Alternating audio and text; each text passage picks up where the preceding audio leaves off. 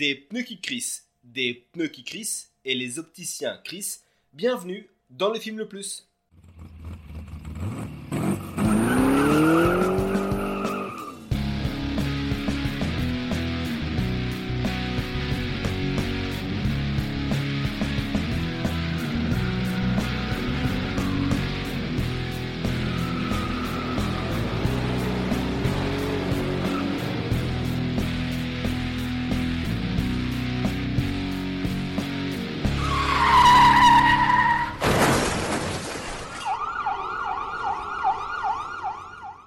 Tous, bienvenue dans le film le plus podcast ciné qui nous permet de découvrir ou de redécouvrir certains films, qu'ils soient bons ou mauvais. Euh, à mes côtés, euh, j'ai euh, le Luc Alphon des pauvres, à savoir Aurélien. Bonsoir. Euh, je sais pas que dire d'Alex. Rémi Julienne Non, ouais. Ouais, Rémi Julienne, le roi de la, le roi de la cascade. Bah, surtout cascade en, en moto, moto sans permis, je me souviens moi. À la butte où je suis tombé, non Oui, avec une, avec une Aprilia orange, celle de Maxime qui nous écoute de Nouvelle-Zélande, qu'on salue. Salut la Nouvelle-Zélande. Et euh, moi, quelqu'un de plutôt prudent sur la route, donc euh, pas ouf. Je suis pas, euh, on, on va dire, Fré- euh, on va dire euh, Frédéric Diffental dans Taxi. Voilà, c'est euh, ce que je suis. À euh, gauche, quelqu'un à qui a peur en voiture. ouais.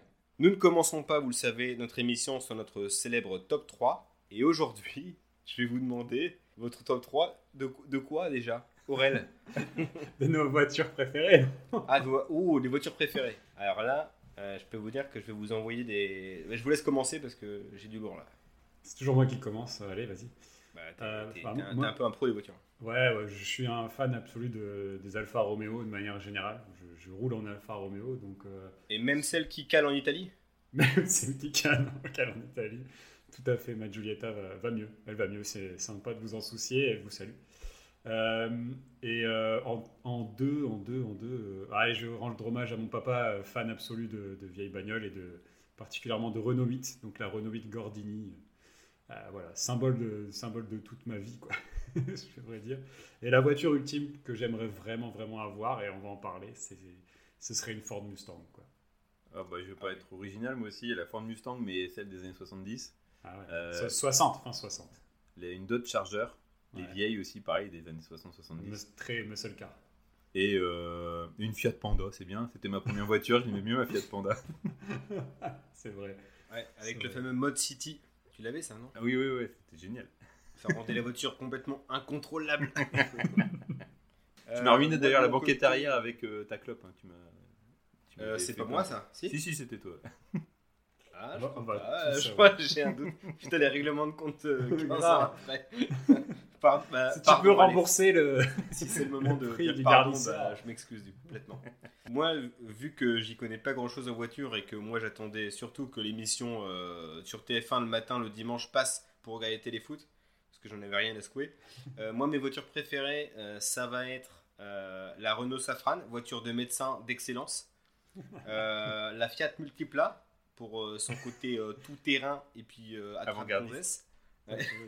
Sur le côté euh, nez, nez de. c'est un nez de dauphin, on appelle ça. C'est un nez de dauphin. Euh, ou, un, ou un bourrelet, euh, ou un bourrelet moche. un nez de dauphin qui a pris ouais, c'est un nez de dauphin qui, enfin, qui a pris un, un bus en travers quand même c'est ça.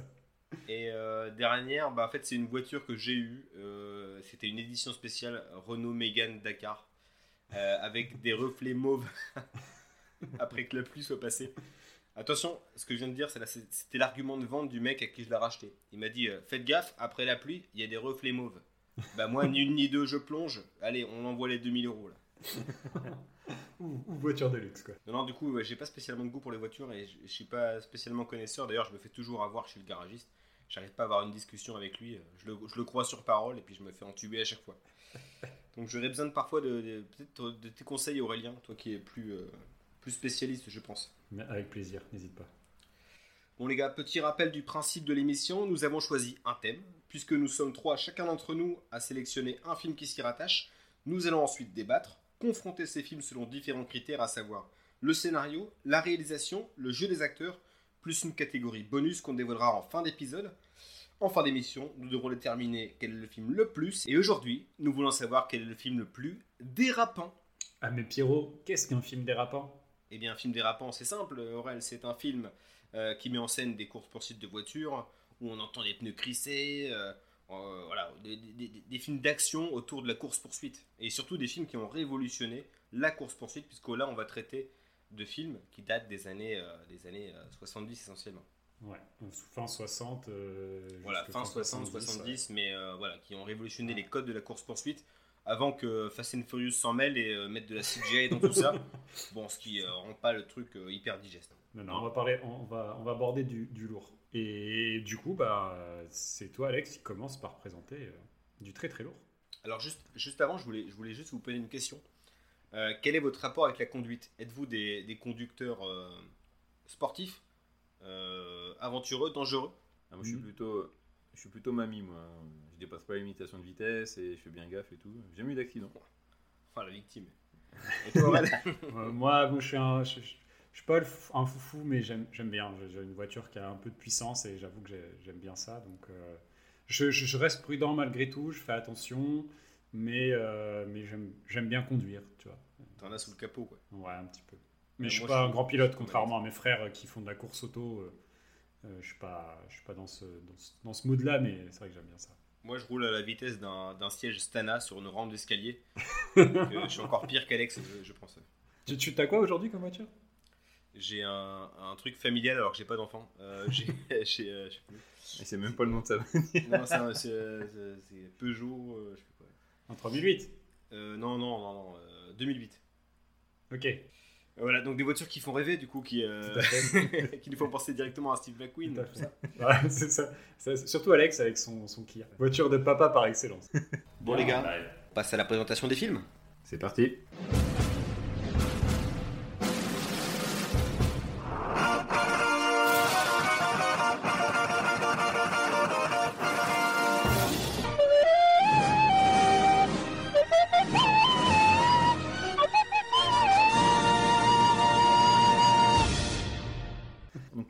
Parler de Bullet. Euh, Bullet Ça, est c'est original. Ouais, mais bon, il fallait en parler. hein. Ah ouais. depuis le temps que je voulais le voir. Euh, Bullet, film américain réalisé par Peter Yates, euh, sorti en 1968. Les scénarios est l'adaptation d'un roman de 1963 intitulé Un silence de mort. Le film est produit par la société de production de Steve McQueen, Solar Production, ainsi que par la Warner. Après avoir vu et apprécié euh, 3 milliards d'un coup, Steve McQueen confie la réalisation à Peter Yates, euh, dont ce sera son troisième film. Malgré ses débuts à Hollywood, Yates insiste pour que le tournage se déroule dans des décors naturels en extérieur, et également qu'il fasse jouer de vrais policiers ou de vrais ou du personnel soignant. Ce qui aura le don d'agacer euh, le syndicat des acteurs, mais malgré tout, McQueen soutiendra son réalisateur euh, face à la Warner. Avec un budget de 4,5 millions de dollars, le film en remportera 42 millions aux États-Unis. Euh, le tournage s'étend sur 12 semaines à San Francisco, dont 3 semaines exclusivement pour la course-poursuite. Un petit mot aussi sur euh, la musique, signé euh, Lalo Schifrin, compositeur également des thèmes de l'inspecteur Harry, de la série Mission Impossible ou encore de Starkey Hutch. Donc euh, pas, un, pas un mauvais. Quoi. Célèbre, célèbre musicien argentin. Ouais. Au casting, on retrouve donc Steve McQueen, forcément producteur, ben, il se prend le premier rôle. Robert Vaughn, Jacqueline Bisset ou encore Robert Duval dans un petit rôle de, de chauffeur de taxi. Le film est à la fois un succès critique et commercial et remportera l'Oscar du meilleur montage en 1969. Voilà, j'ai fait court, j'ai pas eu trop le temps euh, de, de faire trop trop de recherches. Non, mais c'est, sur, c'est, c'est- c'est bien. Euh, là, c'est une présentation, euh, c'est succinct, mais au moins on, on comprend l'essence du film. C'est parfait. Euh, le film suivant. C'est euh, toi, Pierre. Il me semble que c'est moi, donc c'est C'est toi, ouais. Moi, je vais vous parler de French Connection. Alors, French Connection, du célèbre William Friedkin, un auteur notamment de L'Exorciste, évidemment, euh, de Sorcerer, euh, film que je n'ai jamais vu, mais dont on me dit le plus grand Ah, bien, c'est mortel. Remake du Salaire de la peur, euh, film Voilà. français, avec Roy Scheider, incroyable, qui joue déjà dans French Connection.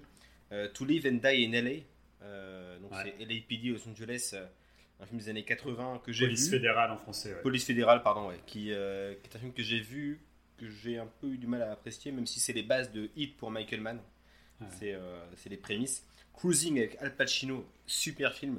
Dans les, euh, dans les clubs gays, euh, il y a Al Pacino qui, euh, qui enquête et qui, se, qui fait une, une infiltration dans les clubs, les clubs SM homosexuels de New York.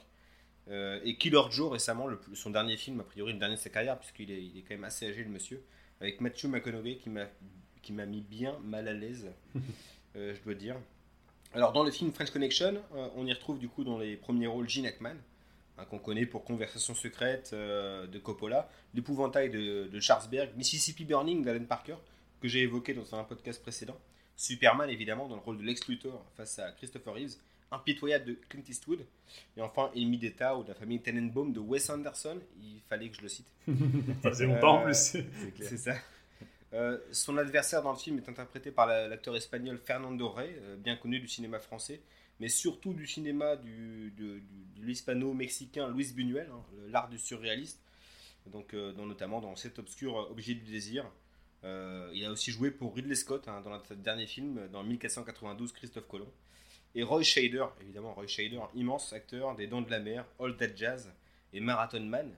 D'ailleurs, vous pouvez trouver une super rétrospective sur lui sur Arte dans la série Blow Up, qui est étonnante et qui fait un petit peu renaître cet acteur euh, malheureusement oublié.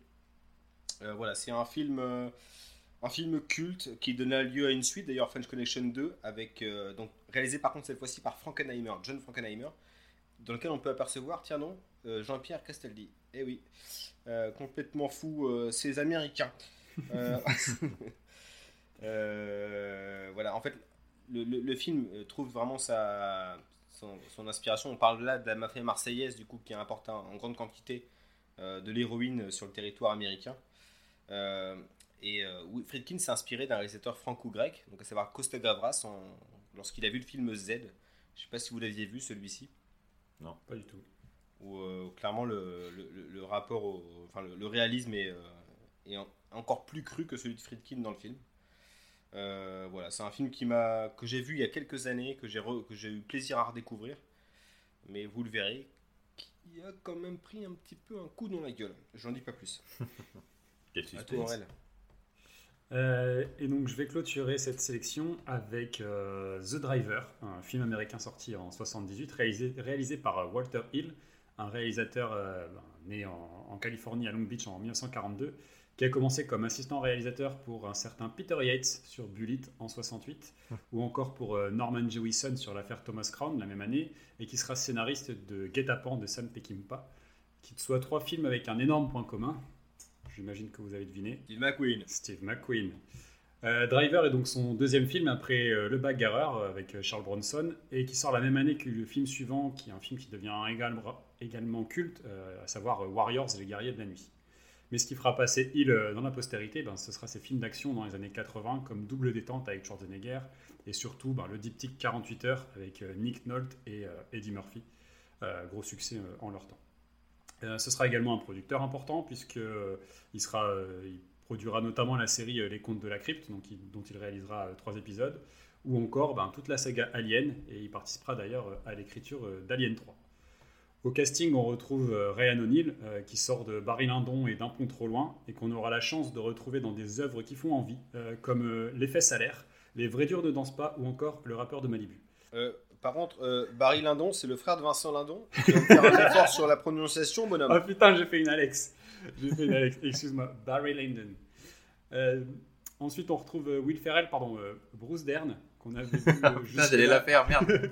dans des westerns comme euh, La caravane de feu avec John Wayne ou Pendez-les haut et court avec euh, Clint Eastwood, et qui apparaîtra plus tard dans des chefs-d'œuvre comme Les banlieusards de Joe Dante, Small Soldiers de Joe Dante, ce sera la voix de Link Static, ou encore euh, Silent Running de Douglas Trumbull.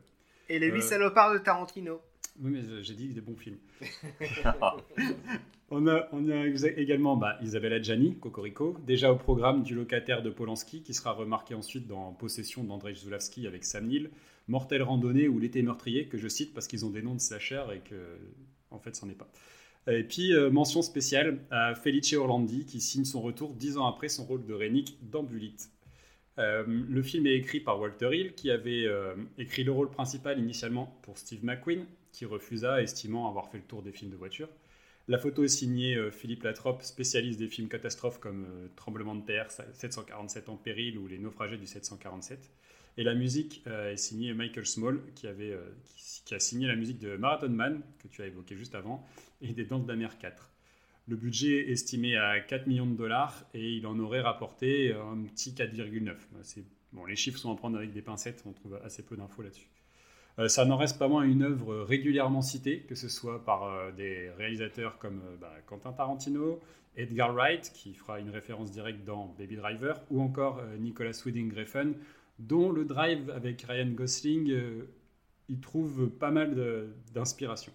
Pour ma, part, j'ai découvert le film gamin en raison du jeu du même nom sur PlayStation 1, euh, dont l'histoire et l'ambiance bah, s'inspirent beaucoup, au même titre que le jeu s'inspire de, de Bullet. Voilà pour ce que j'avais à dire sur The Driver. C'est super intéressant l'histoire sur euh, Driver et le jeu. Parce que je crois que tous les trois, et puis peut-être certains de nos auditeurs, ont déjà joué à ce jeu mythique de Ah, la fin des années 90 préféré, sur euh, PS1. Bon, on en Euh, reparlera, ouais. mais il y a une scène qui fait clairement référence. Ah oui, non, mais le, le jeu, il s'en inspire. bah, déjà, il s'appelle scènes- les Driver. scènes dans les parkings souterrains. Oui, c'est ça. Bah ouais, ça, Ah ouais. c'est incroyable. C'est c'est un- vraiment un de mes jeux préférés de, de tous les temps. Quoi. Le Ouais. 1 et le 2. Par, non, par contre, le 2, dès que tu te déplaçais, tu sortais de la voiture à pied, les gens euh, fuyaient comme si t'étais une voiture. Puis ton bonhomme il était tout carré. C'était. Moi j'ai j'ai acheté le jeu parce qu'il y avait quatre villes, dont euh, Las Vegas après et euh, je sais plus la dernière. Euh, il y avait- il y avait- il y avait Las Vegas, euh, Los Angeles, Canfin en PVL, et il y avait, euh, il y avait un autre truc, je sais plus derrière. Et j'ai jamais Ah. passé la mission où fa- il y avait des bombes qui, euh, qui étaient lancées à, à la Havane. Euh, il fallait rester derrière un camion et j'ai jamais réussi à passer ce niveau. Du coup, j'ai jamais vu Los- euh, Las Vegas, donc euh, dégoûté. C'est vrai que c'était la Havane, c'était magnifique. Eh, si tu veux voir Las Vegas, tu fais Paris-Marseille Racing 2. Euh, pour une raison que j'ignore, en fait, t'as Paris, Lyon, Marseille, et quand t'as réussi les courses, à la fin, t'as Las Vegas. Pourquoi? Il n'y a aucune logique. J'ai toujours pensé que c'était une couverture pour faire passer de la drogue, j'en sais rien. C'était quand même. Il n'y a personne qui, qui peut faire ça. Alors, euh, Aurélien, euh, c'est c'est Aurélien qui vous balance Davilex. hein. Moi, j'ai rien dit. hein. C'est Aurélien qui euh, vous accuse de, de faire passer de la drogue. Ah non, mais franchement, il s'était ni fait ni à faire ces jeux. Quelle horreur. C'était incroyable. Bah, c'est- vraiment les nanars du jeu en vidéo. tout cas, ils avaient- ils- c'était quand même pratique de faire Paris-Marseille en 2 minutes 30. c'est clair. C'est clair. Bon, bah sur ce, euh, passons peut-être à la bagarre. Allez, let's fight Let's get ready to rumble! Bon, on commence par le scénario du premier film, donc à savoir mhm, Bullet. Oui, Blut. Euh, Scénario de, de Blut. Alors, euh, Walter Chalmers, politicien à San Francisco, demande au lieutenant Frank Bullitt de protéger Johnny Ross, un gangster dont le témoignage sera capital dans un procès où il est impliqué. Mais lorsque Ross est grièvement blessé lors de, la protection, lors de sa protection, Bullitt part mener l'enquête pour retrouver ses meurtriers. Très bien résumé. Ah d'accord, là, je, je- Euh, bah oui, oui. Euh, Qui tu veux que j'invente des, des- des aliens à un moment après Non, non, mais c'est vrai que le scénario est très simple. Euh, il va droit au but. C'est c'est Euh. ça qui est un peu, un peu faiblard, c'est que euh, c'est pas très original au final. C'est vrai que tu dis c'est un peu simple. Euh, et puis il y a, y a pas mal de, de manquements, je trouve. euh, après, c'est pas le, le but du film, mais c'est quoi cette histoire avec Chalmers C'est les, la mafia Pourquoi? Enfin, il y, y manque, je trouve, pas mal de choses. Mais après, c'est Bah. pas l'histoire du film. moi j'ai l'impression dans le scénario, je me permets de commencer, Mhm. juste euh, en gros on est dans l'œil de Steve McQueen. Donc euh, moins on en sait, mieux c'est. En gros il s'en branle de qui c'est, lui il veut, il veut mener son enquête. euh, Oui, il veut juste trouver meurtriers. ouais. et du coup tu as très peu de détails sur Shamers qui est juste un gros relou qui arrête pas de l'interpeller pendant tout le film.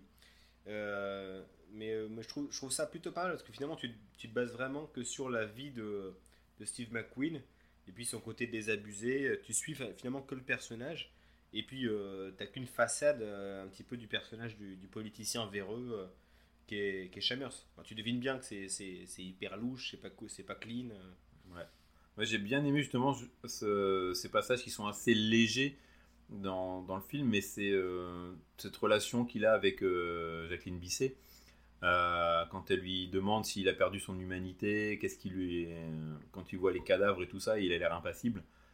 J'ai trouvé ça, intéressant, ça manque un peu de, de profondeur, je trouve. euh, c'est juste mis sur le tapis, mais euh, c'est pas très développé. Mais j'ai trouvé ça sympa que dans un film de, cette époque-là, il y avait déjà euh, ces, questionnements-là. Ouais, puis elle a, une importance, cette euh, Jacqueline Bisset, justement, ce personnage féminin. Parce que c'est pas forcément évident qu'en 68, euh, en France, nous, euh, Lino Ventura, il mettait les droites aux femmes qui lui, qui lui tenaient tête. Euh, là, elle lui dit euh, on peut pas vivre comme ça, euh, t'es en train de te ruiner, t'as aucune émotion. Ouais, elle leur tu met en rien. question et tout. euh. Et ça, c'est une scène forte qui arrive assez vite dans le film et j'ai trouvé ça pas mal. Ouais. C'est plutôt, plutôt vers la fin et, euh, Ouais, ouais. et justement le, qui, qui trouve écho dans le- vraiment le plan final, juste le tout dernier plan. euh, où Mm. il se regarde dans le miroir et, euh, et- et tu sais que il, il prend conscience de ça. Donc, euh, mo- moi, ce que, ce que j'aime beaucoup dans le film, c'est justement son aspect humain et c'est. euh, euh, on l'avait déjà évoqué peut-être dans un autre ou dans d'autres épisodes. C'est ce qui me plaît vraiment avec le cinéma de cette époque-là. donc début 70, là on est fin, fin 60, début 70, euh, c'est que finalement on prend le temps de s'intéresser au personnage sans forcément te, te donner un background, tu sais, de raconter toute sa vie, te- toutes ses motivations, etc. Ça va droit au but. hein. Tu- Ouais. non, mais tu le devines grâce à son interprétation. Ouais, et que même puis s'il euh, paraît un petit peu euh, un petit, très sobre son interprétation, bah, tu, tu comprends que c'est c'est pas un mec qui a eu la vie facile, quoi. Non, et en fait, ce que. Et, et- et puis, tout passe dans des petits détails, en fait. Tu sais, euh, j'ai noté des choses comme ça parce que ça me marque. Il y, a des, il y a des choses que tu dis, en fait, pourquoi ça n'a pas forcément de, de- de sens, entre guillemets, de, te le montrer. Mais euh, il y a des scènes où euh, tu, il est à l'hôpital, tu sais, donc il, il- il- il monte la garde parce que euh, donc la personne qu'ils doivent protéger euh, est, gra- est gravement blessée, il est à, il est à l'hôpital. Et euh, il y a une infirmière qui vient le voir, qui lui demande s'il veut manger. Et donc elle lui ramène un plateau, tu le vois prendre son plateau, manger son sandwich. Enfin, tu sais, c'est des choses qui on, paraissent anodines, mais qui en même temps Le rend Euh, humain. le rendent vraiment humain et euh, de voir sa relation avec les autres. Euh, et, euh, et- et moi, c'est ce qui me plaît. Après, euh, ça, ça vient ensuite, mais il y, a- il y a beaucoup qui est lié aussi à l'interprétation. Mais euh, moi, ça m'a ça m'a vraiment marqué. Et en fait, il te fait passer des, des choses comme ça, à l'air de rien.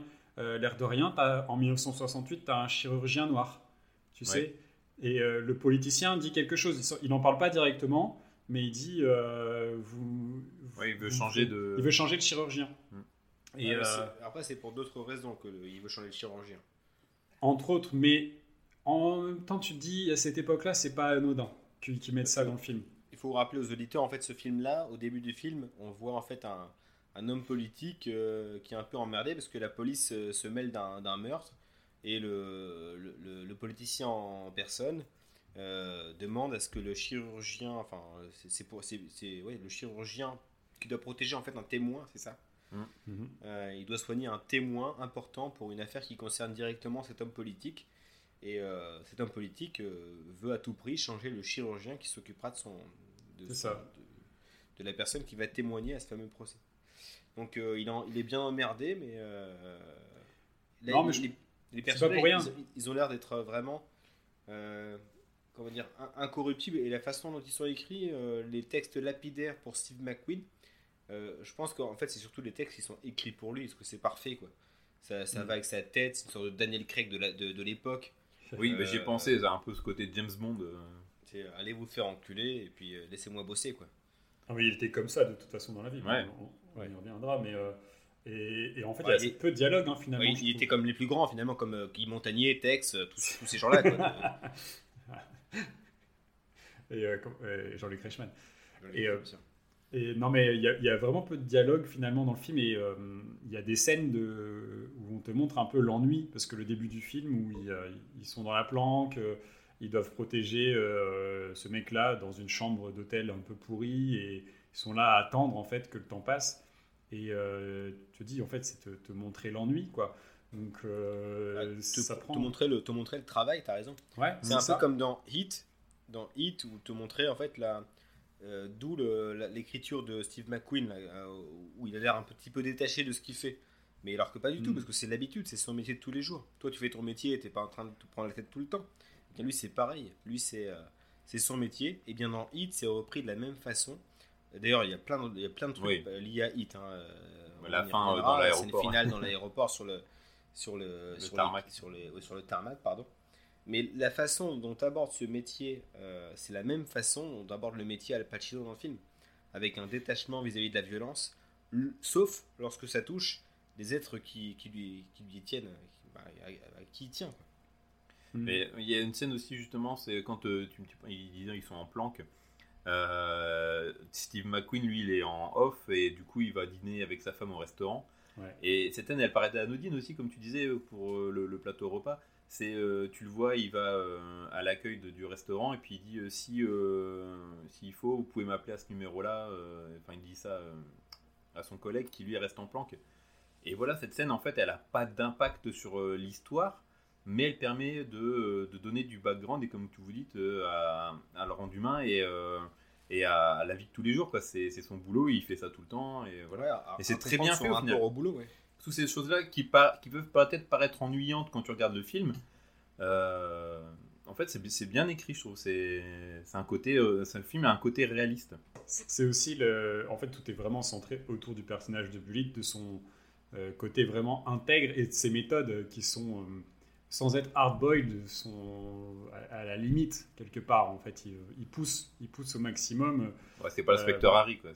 Ouais, non, mais il pousse malgré tout. Il, il a son éthique, mais euh, Je il va loin, quoi. Pour, Il, euh, il met, il met pas des grosses, des grosses baffes euh, aux, aux gens. Enfin, c'est, c'est, c'est un mec plutôt Ah rigolo. non, il, à part qu'il- il est fait cramer.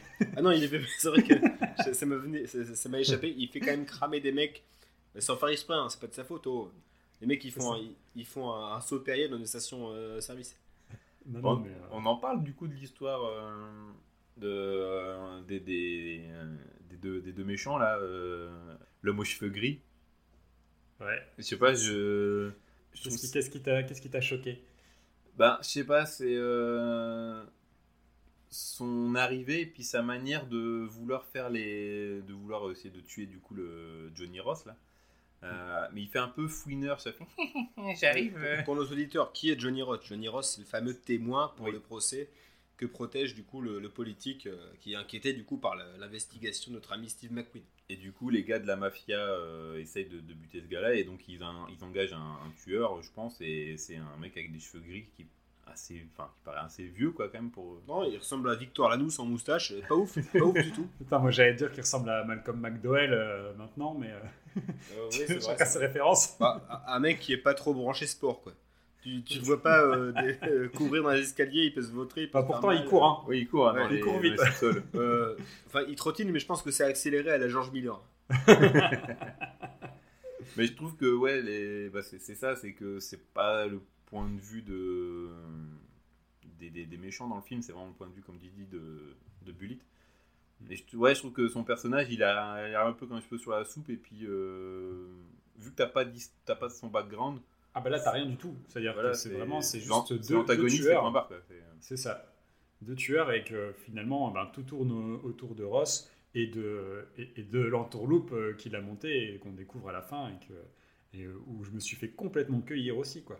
Oui, bah en plus de ça, ouais, tu t'y attends pas, c'est vraiment. Il n'y a aucun, aucun indice.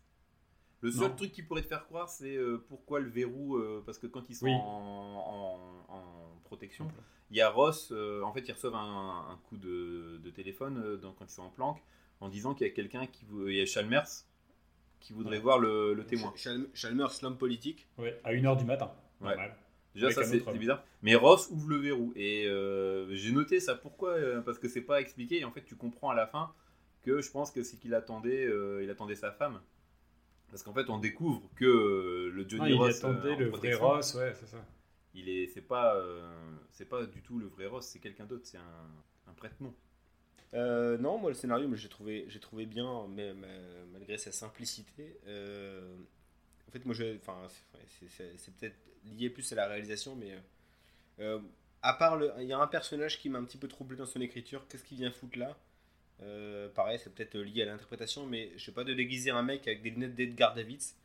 Hein, c'est pour ça que en intro, l'indique. Et sa belle moustache. Et en plus, euh, donc euh, Steve McQueen à un moment donné dans le film rencontre un indique qui fait traverser le trottoir. Il faut qu'on soit discret. Ils se mettent devant un club de cul, bon, hyper discret. Euh, C'est son déguisement qui est pas discret. et son déguisement, il, son déguisement, il est zéro discret. Il a une tête incroyable. Et même, ça, je sais pas si vous avez vu sa tronche, on dirait qu'il s'excuse. Il dit Pardon, je savais qu'il fallait que je sois discret. Non, mais Le mec, il a des lunettes oranges, une moustache en guidon. C'est-à-dire, c'est des, mou- c'est des moustaches euh, rouflaques, c'est des moustaquettes. C'est des, Des moustaquettes. c'est des moustaches. Oui, ces moustaches sont reliées au, à, Ouais. à ses, rou- à ses rouflaquettes. Et puis C'est- ces lunettes de soleil jaune là euh, sorties. de- Edgar Davids, ouais. Ce personnage, il est incroyable. D'ailleurs, c'est mon, c'est mon nouveau profil Facebook. hein. Moi, j'étais mort de rire. Ce film-là, en, plus de, de- il est vraiment intéressant. Il, m'a, il a eu le mérite de me faire rire. Et pas à ses dépens. C'est juste qu'il a vieilli et puis euh, bah, c'est, cool, quoi. Le, mec, euh, quand il arrive, j'étais mort de rire. J'étais pas prêt. Enfin, en fait, le- ce qu'on pourrait reprocher au scénario, euh, à cette histoire de, de- de police et tout ça, c'est que ça pourrait être très bien dans un, dans un épisode d'une série télé, en fait. Tu vois, c'est... Une une série télé, du coup, qui aurait le temps quand même de traiter son personnage. euh. Parce que son personnage, tu. Moi, je parle, de, je parle moi juste de la- de l'enquête et tout ça qui est très, très Ah oui, bien sûr. Ouais, t'as raison. Après le développement Ouais, du mais- personnage et tout ça, oui, il y a plus, il y a C'est- du plus, mais... euh, C'est vraiment tourné autour de Bullitt. Je pense qu'aujourd'hui, euh, un mec comme un film comme ça, ça deviendrait une franchise, très clairement. c'est vrai. C'est que euh, il y a vraiment, euh, c'est un mec avec une personnalité, avec une éthique euh, qui est bien construit, qui est bien développé. Et, euh, et ben du coup, ouais, tu te dis euh, aujourd'hui, c'est le genre de personnage qu'on retrouverait plusieurs fois parce qu'il y a des choses à dire, il y a des choses à faire, quoi. Et euh, au final, oui, l'intrigue est pas. Après, si, moi je te dis, il y a le- l'espèce de twist à la fin que je trouve vraiment bien, mais euh, tout est ensuite, c'est tout ce qui est à l'intérieur, c'est tout, tout ce qui se passe et, notamment la, scène d'action principale dont on parlera ensuite, mais qui, qui, qui, qui est là-dedans et, et qui fait que le film se suit euh, vraiment avec un, un- un grand, grand plaisir, je trouve. Et puis surtout, voilà, le personnage euh, qui, euh, qui, qui prend un malin plaisir à ghoster le, le personnage, son ennemi, tout le film. Donc clair. dès que le mec vient vers lui, il le regarde même pas, il, il esquive ou il, lui- il lui met des gros chassés. Et je- ça, j'ai trouvé ça incroyable. Et En fait, à chaque fois qu'il y avait cette rencontre, je dis qu'est-ce qu'il va faire? Qu'est-ce qu'il Ça me fait trop rire à chaque fois.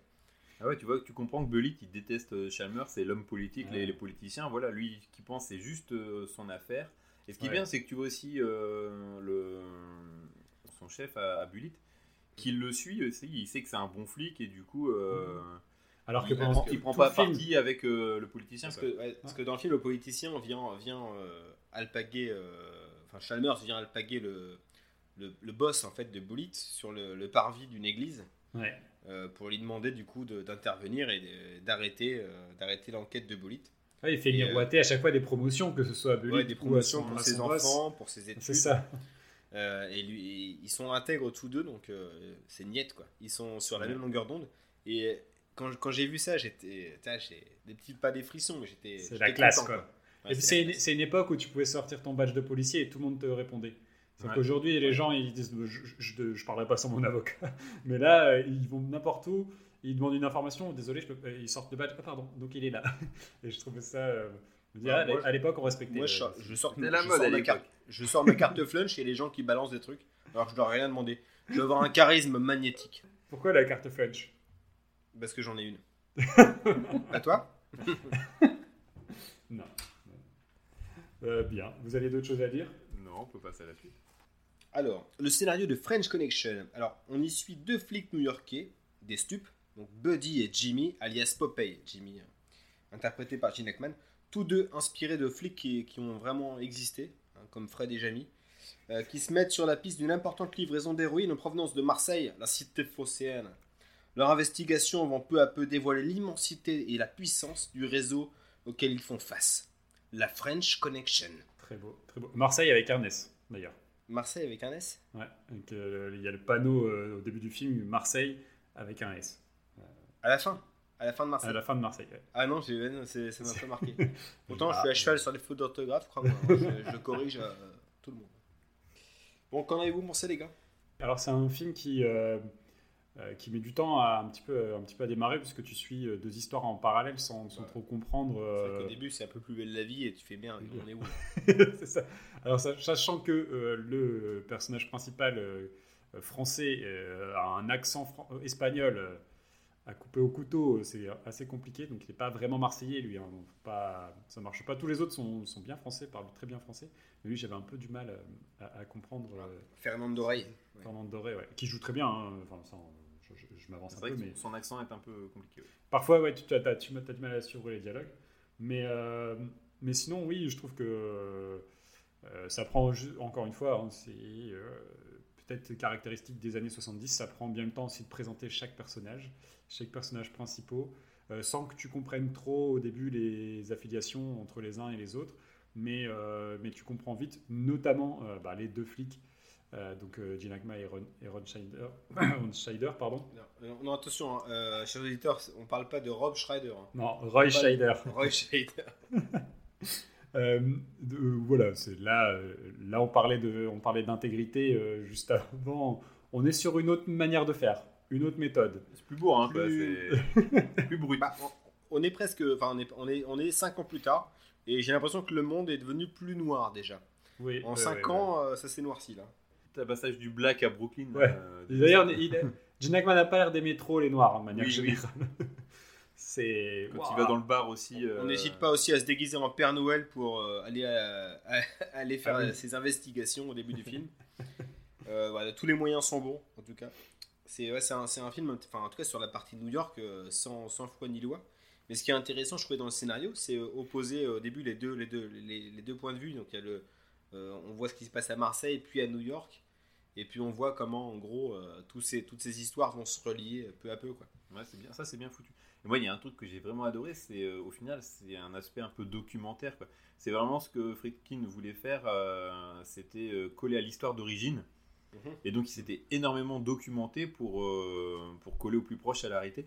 Et moi, je trouve qu'il y a un côté un peu documentaire, justement, sur le fait qu'on explique ce qui se passait à Marseille, ce qui se passait à, à New York. Et, euh, et je trouve ça vraiment, vraiment bien foutu. Et puis euh, après, c'est l'enchaînement des, des scènes. Je trouve qu'il y a beaucoup de scènes qui sont marquantes. Pas forcément la scène de, de course-poursuite euh, dont on parlera après, mais notamment la scène du métro, mais pas. Ah, ben, là, on, on parlait justement de ghostage dans le, pro- dans Ouais. le premier film Bullet. Là, c'est la, la blague de collégien. Fernando c'est un Elle est longue en plus, c'est long cette scène. C'est la, fa- la fameuse blague qu'on a tous fait lorsqu'on était au collège. hein, euh, vous la connaissez. On est dans une rame de métro, on a des potes dedans, on fait semblant qu'on descend là. Le pote descend, on remonte à la dernière minute, le train repart. Voilà, c'est pareil. Mais là, c'est euh, C'est fois c'est 10, encore quoi. plus long, c'est fois 10. Et Gene Hackman est le grand perdant de l'affaire. Oui, Il s'est fait avoir euh, comme un bleu. Et en fait, c'est un film de filature. C'est vraiment un Ouais, film exactement. de filature. C'est- Il y a Bah, 3-4 il manque scènes de que- filature, quoi. Il manque plus que les petits trous dans le journal pour observer les gens dans la rue. C'est le dernier le level, quoi. Ouais, et puis à chaque fois, finalement, ils, ils ratent leur coup, ils se font toujours repérer en fait. Ouais, mais c'est ça Et- qui est, qui est- Il y a une tension dans, ce, dans ces scènes-là qui est très bien faite. Et c'est Après- c'est vraiment, ça parle vraiment de la frustration du travail de, de ces flics-là, quoi, parce que ils L'ennui. pas. L'attente.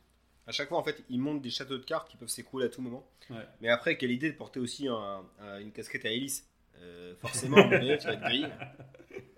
Ah non, mais vraiment, euh, ouais, t'as as tout résumé, je, je- je suis vraiment, vraiment d'accord. Et en parallèle de ça, t'as une sorte de, de- euh, prémisse de buddy movie entre, entre les deux flics qui sont toujours en train de se lancer des vannes, Mm. euh, qui sont. euh, Mais qui, en ont temps, deux, qui ont une qui ont grande deux approches confiance. du métier. Qui ont Ouais. deux approches du et métier. qui se font confiance l'un à l'autre. C'est-à-dire que le personnage de Roy, de- le personnage de Roy Scheider suit, euh, suit Gene Hackman alors que tu sens que. Ouais, il y a un peu borderline, comme tu disais tout à Ouais, l'heure. ouais, vraiment. Et puis il a raté une mission avant, tu le comprends, tu sais pas ce qui s'est passé exactement, tu sais juste qu'il y a un flic qui est mort à cause de lui. Mhm. Et, euh, et malgré tout, il le suit, il lui fait confiance. Et, euh, et je trouve ça, c'est un point vraiment important du film et, euh, et vraiment intéressant.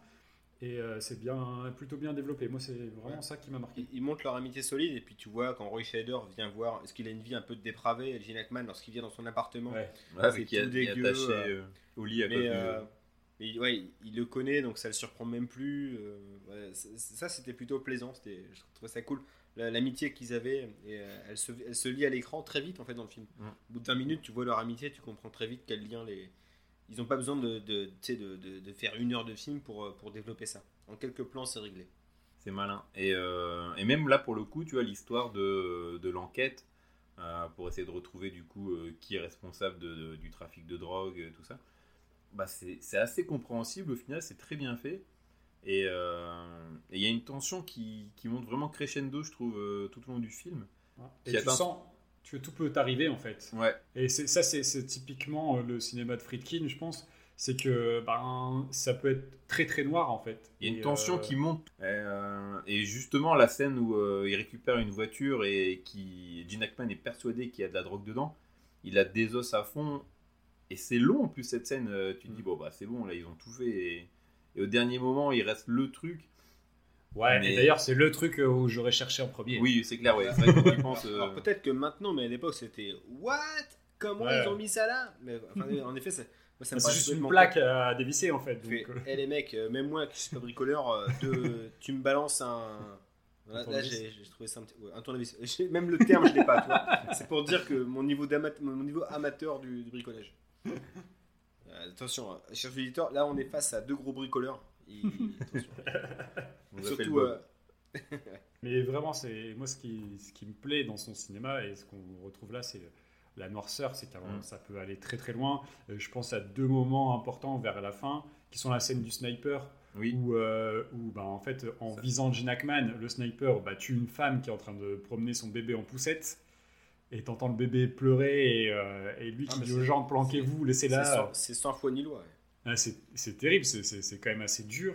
Et, euh, et, et- et cette fin où, euh, où finalement il fait, il, Il fait fait la une boulette. boulette, La vraiment une grosse boulette. Quoi. Il recommence et il fait une grosse boulette.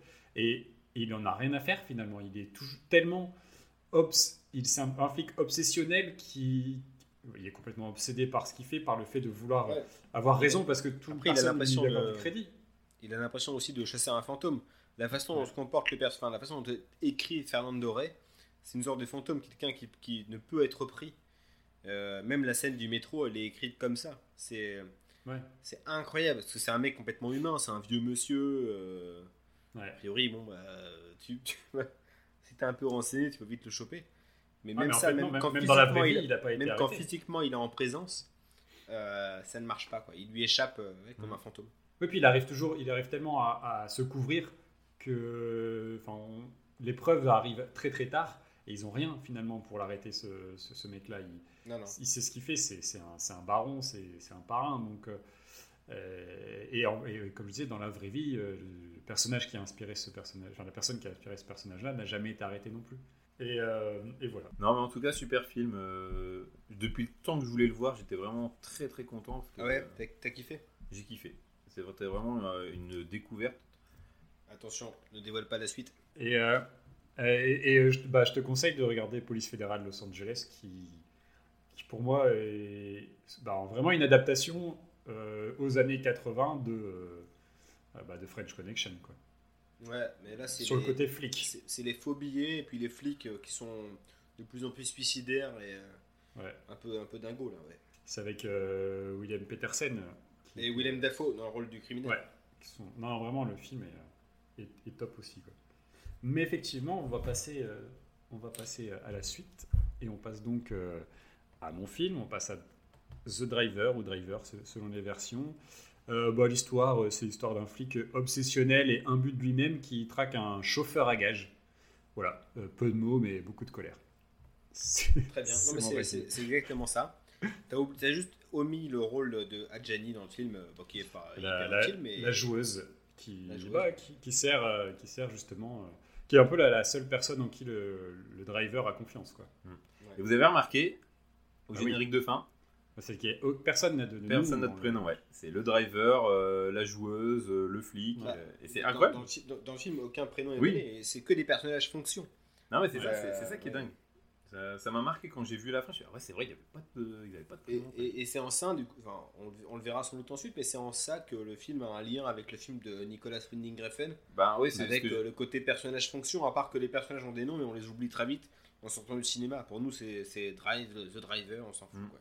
Bah, c'est ce que j'ai noté. hein. Pour moi, c'est vraiment les prémices de Drive avec euh, ce, ce chauffeur un peu taciturne. euh. Ah non, pour moi, pour moi Refn, là, il a, il a- déjà que j'ai. Ah, enfin, pompage en règle. hein. je kiffais, je, je kiffais Ouais. pas. Enfin, j'ai kiffé en fait. Pour être honnête, j'ai kiffé. Je suis, je suis tombé dans la mode comme tout le monde. Euh, la musique de Kavinsky, tout ça, j'ai trouvé ça super cool. Après, j'ai découvert d'autres films de Nicolas Winding Refn. Bah, du coup, j'ai moins aimé Drive. Euh, après, j'ai vu du coup Driver. Je fais ah ouais, le mec, il, il s'en fout, il vole. Mais euh, honteusement dans les idées, des... mais il a tout volé là. C'est ah, Ouais. hallucinant. C'est Même jusqu'au nom de l'acteur. Euh, Ryan O'Neill, Ryan Gosling, comme par hasard. Et puis le mec, le mec mutique et tout, bah, ça on, on verra pour l'interprétation. Mais bon, euh, sur le scénario en tout cas, il n'y a pas grand chose. C'est c'est très différent le scénario, ça n'a rien à voir. Et- mais ça, ça commence pareil. hein. Tu, peux- Non, c'est- non, tu prends l'intro de. C'est c'est pareil, c'est-à-dire que. il L'intro, fait, c'est- euh, Ouais, il, il fait un braquage, il filme. Euh, Il s'arrête dans le noir, il parle pas, il s'arrête dans le noir, il éteint ses phares et tout. C'est vraiment ça. Ah ouais, Il y a un parking, euh, enfin, tout, tout, tout y est, quoi. Et euh, ouais, ouais, moi, ça m'a ça m'a beaucoup marqué aussi. Après, le, le scénar, enfin, là, là où il s'oppose au drive de euh, Winding Refn et Ryan Gosling, c'est euh, l'histoire avec la police, euh, avec ce policier acharné qui essaie de le choper en montant un faux coup un faux braquage pour le, pour le bloquer. Parce qu'en gros, c'est quasiment une obsession pour lui. Ah bah, c'est de le choper. Mm. C'est de choper The Driver. le Bruce cowboy comme il l'appelle. Ouais, The Cowboy, ouais. Ouais, et puis euh, ce qui est marrant, c'est que le, il y a une scène euh, du, du flic qui explique que lui c'est c'est un gagnant et que son collègue c'est un loser, euh, son collègue d'ailleurs qui prend cher à chaque fois. Et au final, à la fin du film, ben Bruce Dern, le, le flic, il est pas gagnant, il est loser hein, parce Ah, que la, euh, la queue entre les jambes, Ouais. vraiment quoi. Le, le chauffeur arrive à, à Ouais. s'extirper de, de- Le, le- le de plan histoire. final de loser qu'il a là. Ouais. avec, avec son, avec Sa son valise attaché case. Avec sa son attaché case vide là. Allez, casse-toi là. Mais il y a des gros problèmes, je trouve, d'écriture dans, dans, dans ce film. C'est euh, bah, justement, c'est très caricatural, je trouve, les, les personnages. Et, euh, et puis il y a un Bah. truc, le chauffeur, soi-disant, il a une morale, il porte pas d'armes et tout ça. Oh, n'empêche, Non. euh, il va quand Il- même euh, tuer deux fois. euh, Il ne tue que s'il est en danger, c'est-à-dire qu'il ne Ouais. dit pas qu'il porte pas d'arme, il ne tue que quand il est en danger et c'est ce qu'il fait. C'est ce qu'il fait. Ça reste un criminel en fait, c'est que il, il- il y a pas, je trouve qu'ils vont pas te chercher justement euh, un passé ou euh, une raison euh, de, faire les choses. Non non, le mec il prend l'argent, il a une vie euh, de, de- de pauvre, hein, il a des, euh, des vies dans des, ouais, dans des des hôtels. chambres d'hôtel miteux. euh, vraiment c'est les pires trucs, les moins chers qu'il trouve. Et euh, Il prend même pas la télé. en continue. plus. Non, il prend même pas Pour un dollar dollar. de plus. mais euh, il, il est juste, euh, voilà, il prend, il prend son argent, tu sais pas pourquoi, tu sauras jamais pourquoi, mais, mais il le fait, il n'a pas d'attache, et il y a quand même un lien qui se crée. Alors, il y, avait, il y a deux personnages féminins dans le film. Il y a euh, donc le personnage d'Isabella Gianni, la joueuse, qui lui sert un peu d'intermédiaire et, et d'alibi, euh, avec lequel tu sens qu'il y a un lien de confiance, au même, tri- au même titre qu'il y a une, un autre personnage féminin euh, qui, elle, est plus, a plus d'attache avec justement les, ben, les- criminels, et qui a un, un Un peu peu un- l'entremetteuse en fait entre Ouais, le chauffeur et... les criminels. qui a un peu un regard maternel sur lui, Elle- je sais pas. Elle est carrément maternelle. La, la Ouais. façon dont elle le regarde, la façon dont Ouais. elle lui parle. Même lui, il se confie plus à elle qu'à tous les autres personnages du film. Il Ouais, est plus à ça dure pas longtemps. que- Non, ça dure pas longtemps. Il y a une scène dans un bar où euh, Ouais. tu vois avec ses yeux un peu humides, il est un peu. enfin, il est ému de la voir. D'ailleurs, ça, ça se passe, ça se passe beaucoup dans des bars. hein. Même les interrogatoires des flics se font dans des bars. Je, je savais pas que c'était possible. Mais il- Euh, C'est des flics un peu étonnants, hein, un oui, peu. bah, euh, euh, ah bah, étonnant. Bruce Dern est toujours étonnant. Bruce Dern est toujours dans l'innovation. Bruce Dern qui débarque euh, de nulle part dans la chambre du, du, du driver Oui. là. Tu sais pas comment il a fait pour trouver la piole, la porte est ouverte. Enfin, c'est vraiment, euh, Eh, salut. Enfin, je- il y a, y a des, problèmes euh, à ce niveau-là, c'est assez incroyable. Mais non, mais c'est juste un euh, Olex, c'est juste un mec opiniâtre. Il a attendu deux semaines dans un placard et puis il sorti. il avait pris un petit rasoir brown de poche et puis euh, le mec il sort tout neuf. Euh, y a- y a- le vrai problème de- dans l'écriture, pour moi, c'est qu'à un moment donné, donc, il- quand il, il refait ce braquage, donc, euh, qui est monté complètement par le, le flic, euh, il, prend, ils sont donc, euh, il a deux criminels à transporter, et le gars débarque en Pontiac deux portes. Que quand tu fais un casse, que tu as deux mecs à transporter, que tu conduis, une deux portes, t'es sûr. C'est-à-dire que tu perds un peu de temps à baisser ton siège. Ouais, mais c'est une Pontiac, c'est une Pontiac, elle est ça. la Firebird là. Ou à la euh, rigueur, tu mets, tu mets, tu mets une, une plage sur le toit et le mec sort du toit. Quoi. Ouais, c'est ça. Non, mais je pense que du coup, c'est pour ça que euh, le criminel à lunettes, le, le Franck Dubosc vieux, Ouais, Franck Euh, Dubosc, Elton John. Ouais. je pense que c'est pour ça qu'il tue son, son, son, son partenaire en se disant bah il y a que deux portes, il faut que je passe. Tu, par- tu, parles du, tu parles du blond du début qui ressemble Paul Mirabel. humoriste, là. Paul Mirabel. Putain, on, Paul a, on a Mirabel. les mêmes. J'y ai pensé direct, c'est Paul Mirabel. Ah, moi, J'ai- Dubosc, Dubosc et Mirabel, je savais. Ah oui, je vois sa tête. euh, Je pensais que c'était un YouTuber. Un TikToker. Un TikToker, euh, j'ai du mal. Non, mais il est très drôle, euh, Paul Mirabel. je Ok, pas. bah, écoute. Euh, non, il y a aussi euh, en termes d'écriture, c'est euh, ce ce cache-cache à la fin entre le- les deux voitures dans le hangar. Je sais pas. Ouais. C'est Ouais, c'est- ouais, c'est c'est bizarre d'avoir fait partie. ça, euh, de, une partie de cache-cache en bagnole, sur- avec les pneus qui crissent et tout. Enfin, en termes de, de il discrétion, roule on pas. doucement. Il roule Ouais, doucement, justement. Ouais. Moi, j'ai- j'ai beaucoup aimé cette scène, justement. Ouais, ça m'a fait rire parce qu'elle est pas très crédible en fait. Ouais, Il y, a, il y a un personnage de, de flic euh, dans, à la gare, hein, enfin, ou de, de- je sais pas si c'est un flic ou juste un mec de la sécurité. Quand Adjani se fait chourer son sac, le flic voit qu'elle se fait chourer son sac, il regarde Oui. le mec partir et va la voir. Vous allez bien? Et il se barre sans rien dire. Lui, Je sais lui sert pas à Non. grand chose. Grave, sinon je vais me faire chourer mon sac, va le chercher. C'est ton rôle, euh, mon con. là. Et ouais, non, c'est. Oh là là, Ça, c'est très con. C'est mou. Hein. C'est mou. Ça, c'est un peu con. Et euh, il y a quand même un- une scène de viol au pistolet, et de viol euh, Viol de bouche. buccal, avec un symbole phallique euh, bah, important au cinéma, dans le cinéma américain, donc le, le- le- le Ah. pistolet. Le, le- le flingue est, un, est une tub. Au dans le cinéma Ah américain, bah oui. c'est- aussi simple que ça. Ça représente la, la- la virilité. euh, c'est cl- c'est clairement euh, ce- un symbole comme ça. Et donc, euh, là, on parlait de la, du personnage de.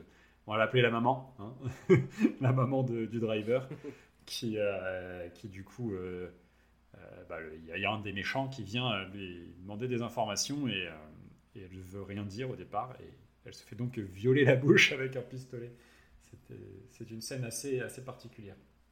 Bon bah du coup je crois qu'on a fait le tour sur les, sur les scénarios, la présentation du moins.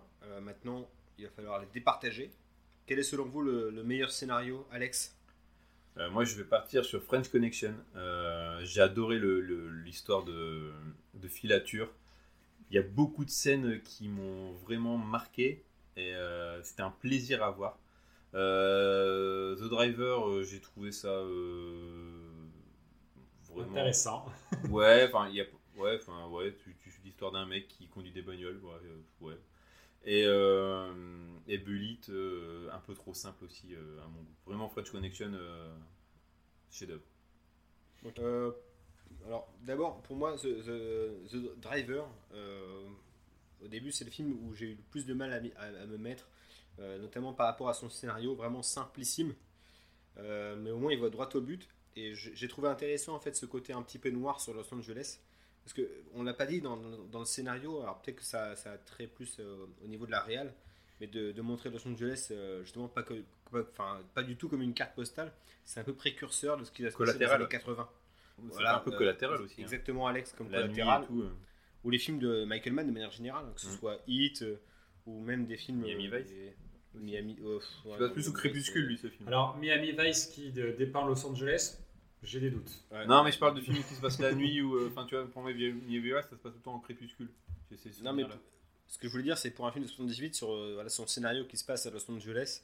euh, voilà, j'ai trouvé ça hyper désenchanté parce que souvent les films des années 70, des films un petit peu d'auteurs qui parlent de trucs comme ça, c'est euh, ça se passe ça se passait à New York hein, euh, et euh, c'est la première fois entre guillemets que Los Angeles est, est montré comme ça sous un, un- un ton très très sombre. On montre jamais Hollywood, on montre que les les pires aspects de la ville. Et ça, c'était. Alors, c'est. Encore une fois, on en reparlera sans doute ensuite, mais dans le scénario, c'est quand même ça, son, ça, ça- ça- ça a son importance. Mais le film euh, m'a semblé hyper simple dans son scénario et m'a pas spécialement enchanté. Euh, pour, euh, euh, pour euh, en revanche, le scénar pareil très simple, politique, mais vu dans les yeux de flic, du flic Bullet, et euh, vu que le scénario te place dans ses yeux, entre guillemets, euh, ça, ça m'a plutôt intéressé, mais je vais te rejoindre, Alex. French Connection, c'est euh, un film qui me plaît pour plein d'aspects. Bah, déjà, Friedkin, son style, son style hyper direct, son réalisme, il vient clairement dans la génération Scorsese, Coppola, mais il il a moins le côté drama de, ces gars-là, et c'est même encore plus... un- Enfin, moi, je sais pas si vous avez vu la- le film La conversation secrète de Coppola avec Gene Hackman, qui parle d'espionnage, avec euh, ce sens du réalisme, mais il y a toujours un petit peu de lyrisme chez Coppola. Là, pas du tout. Là, on est vraiment avec les mecs, on est à hauteur d'homme. Euh, c'est un film qui, euh, bah, t'es avec eux de A à Z. Tu vis quasiment leur vie. euh, ils sont, ils sont en plus, c'est pas forcément des bons mecs. Et je sais pas, le scénario te, te le fait les, enfin, te, te fait les aimer du coup. Enfin, c'est, je sais pas, c'était un peu assez curieux comme sensation. Ok. Euh, je vais pas en dire euh, beaucoup plus. Vous avez euh, tout dit. Je pense qu'on est plutôt d'accord de manière générale et que euh, bon, il y a quand même. je- j'aime- je- je- ça aurait été entre Bullet forcément et French Connection sur, euh, sur l'écriture et euh, je pense que c'est bien plus complet dans, dans French Connection et euh, plus dense. Il y a plus de choses à l'intérieur. Et puis euh, plus documentaire aussi, plus, euh, Ouais. Plus, enfin, Ouais. il y a plus d'archives quoi. Il y a plus de. Il y avait de la boulot. matière, il y avait de la matière à trouver la. C'est clair, c'est clair. Donc, euh, non, non, bah, pas de surprise et euh, meilleur scénario euh, French Connection. Parfait. En même temps, French Connection a gagné hein, le meilleur, le- l'Oscar notamment, sur les 5 Oscars qu'elle a gagné, le meilleur scénario adapté en, en 73. C'est, ça va de soi. On passe du coup maintenant les gars à la réalisation. Euh, du coup, la réalisation de Belit, euh, qu'en avez-vous pensé? Moi, j'adore. J'adore euh, l'ambiance, j'adore le style, j'adore, euh, j'adore San Francisco. euh, tout est bien mis en valeur. Alors, euh, en plus, euh, T'as déjà visité toi? J'ai jamais été. Ouais, moi je vais pouvoir me vanter ce soir, c'est-à-dire que les trois villes qui sont dans les films, je suis allé euh, là partout où ils sont allés. Quel j'ai, boulard celui-là. je, J'en ai je deux suis. Non, attends, attends, parce que je- le combo c'est que je suis allé à San Francisco en Mustang, donc euh, j'ai conduit là où Steve. Ah oui, t'as fait des a- excès de a vitesse et tout, t'as fait... J'ai tout fait, j'ai les crissements de pneus et tout. Ouais, moi, j'ai, été à Noël Godot en Clio 2. moins, moins cool. T'es monté sur un terril ou pas? Of course. J'ai fait des burns sur un terril. Non, c'était juste la minute où je me la raconte. euh, voilà, j'ai j'ai eu la chance de faire ça et quand j'étais dans le film, je me dis ah putain, dire que j'étais là-bas et c'était fou quoi. Ouais, on rappelle quand même qu'Aurélien, avec son Alfa Romeo, là, euh, il s'est quand même euh, stop net en Italie. hein. Voilà, sur l'autoroute. Euh, voilà. Mais, euh, mais ouais, il est beau le. Steve McQueen. Allez. Stevie Boulet McQueen. Eh, non, mais eh, vous savez, quand j'ai débarqué, euh, c'est pour mon voyage de noces, j'avais fait le périple euh, Los Angeles. Euh, je suis arrivé à Los Angeles, je suis resté quelques jours. J'ai fait la route sur la côte pour aller à San Francisco parce que j'ai un pote qui habite là-bas, avant de prendre l'avion pour aller à, Hawaï. Et en arrivant à. Du coup, mon, avion avait beaucoup de retard. Bref, j'arrive à Los Angeles à 1h du matin. Et donc, tu vas au loueur de voiture, on avait loué une Mustang. Et j'étais venu avec ma fille qui avait deux ans et demi. Déjà, il faut se battre pour mettre le siège auto en pleine nuit où tu vois rien, où tu es fatigué, tu te prends la tête et tout. Et c'est surtout la sensation que j'ai eue en sortant. J'ai eu l'impression d'être Ryan Gosling. Tu es dans les rues de Los Angeles de nuit comme ça, euh, au volant d'une Mustang. Et c'est la première fois de ma vie que je voyageais et que je prenais l'avion. euh, ah non, j'ai pris l'avion une fois pour aller à Marseille. Et t'avais déjà conduit fou, une. Mustang avant? Jamais, jamais, jamais, jamais. Et c'était le nouveau modèle. Enfin bref, c'était, c'était fou, quoi. Des super souvenirs. Et du coup, quand je revois des films comme ça, je trouve que c'est mortel. Donc euh, là, c'est sur San Francisco. Mais retournons, euh, retournons au film. Euh, je trouve que voilà, le, fait d'utiliser des, déco- des décors naturels comme ça, ben, ça permet d'avoir déjà des, images qui sont, qui sont belles. San Francisco est une ville cinégénique de, toute façon, mais ce qui m'a vraiment plu, pour, pour vider un peu le sac tout de suite, pour dire tout ce que, que j'ai aimé, c'est qu'il il y a pas mal de- d'effets avec la caméra, ou des, plans qui, peuvent, qui sont euh, un peu, comme je disais dans l'histoire, où euh, on va suivre des choses anodines. Là, il va faire des plans euh, sur, sur un chien de, plage arrière, tu sais, avec la, tête qui, dodeline. Sur, il va se mettre à hauteur de, de- de- des jambes des femmes, à un moment donné, pour suivre l'arrivée de, Steve McQueen dans, le, dans un... Dans, dans- je sais plus dans quel endroit, enfin bref. Et, et toutes ces, toutes ces choses-là, la manière dont il fait les choses... euh, à un moment donné, on est à l'hôpital, on suit une conversation en premier plan, ils sont devant une fenêtre, les deux mecs s'en vont, et là, le focus se fait sur l'arrière, où il y a Steve McQueen qui est en train de déjeuner, justement, et il rediscute avec d'autres personnes, mais on n'entend pas ce qu'ils disent. Je trouve qu'il y a beaucoup de petites idées comme ça qui, mises bout à bout, font qu'il y a un vrai travail de mise en scène et que j'ai trouvé euh, extraordinaire à suivre, vraiment. Tout à fait d'accord avec toi. Ces scènes-là, elles sont, euh, elles sont, je trouve, pour l'époque, je sais pas si c'est novateur ou quoi, mais je je voyais pas ça dans un film de, de, de cette époque-là. Je trouve qu'il y a vraiment une, une, re- une idée de mise en scène. Euh, on sent que la caméra, elle est pas juste posée. Il y a vraiment, euh, il s'est fait chier à essayer de trouver des, des idées. Il y a des pas mal de, de scènes en contre-plongée, des travelling et tout ça. Je trouve que le montage- caméra, elle, est vivante. Ouais, c'est ça. Ouais. Et du coup, le- je trouve que le film est assez dynamique, excepté pour euh, les scènes de dialogue. Je pense qu'il y a aussi le fait que les scènes de dialogue, euh, comme on disait tout à l'heure, il n'y en a pas beaucoup. Du coup, il y a des longueurs sur ça. C'est un peu, un peu Bah, lent. Il y a, On il y a est des quand même sur un personnage qui refuse le dialogue. Oui. Mais du coup, ça, ça apporte quelques euh, cassures au niveau du rythme euh, sur ces scènes-là. Et euh, moi, par contre, il y a un truc qui m'a qui m'a assez dérangé, mais je pense que c'est euh, c'est dû aux techniques de l'époque. C'est que le film a vraiment un grain assez fort, un grain de pellicule. Notamment au début du film, la- les premières images où je me dis, ouh, ah oui, ça a vieilli. Et euh, Ah. il y a un grain, je trouvais, assez fort. Et aussi, euh, et je pense que c'est pour les trois films, je, vais refaire cette, euh, cette remarque. C'est quand il filme de nuit ou quand il filme dans des endroits sombres, il n'y a pas assez de contraste et, et tu sens vraiment les limites de la caméra de l'époque où, bah, elle arrive pas quoi. Et pour lui, le, le noir c'est noir et.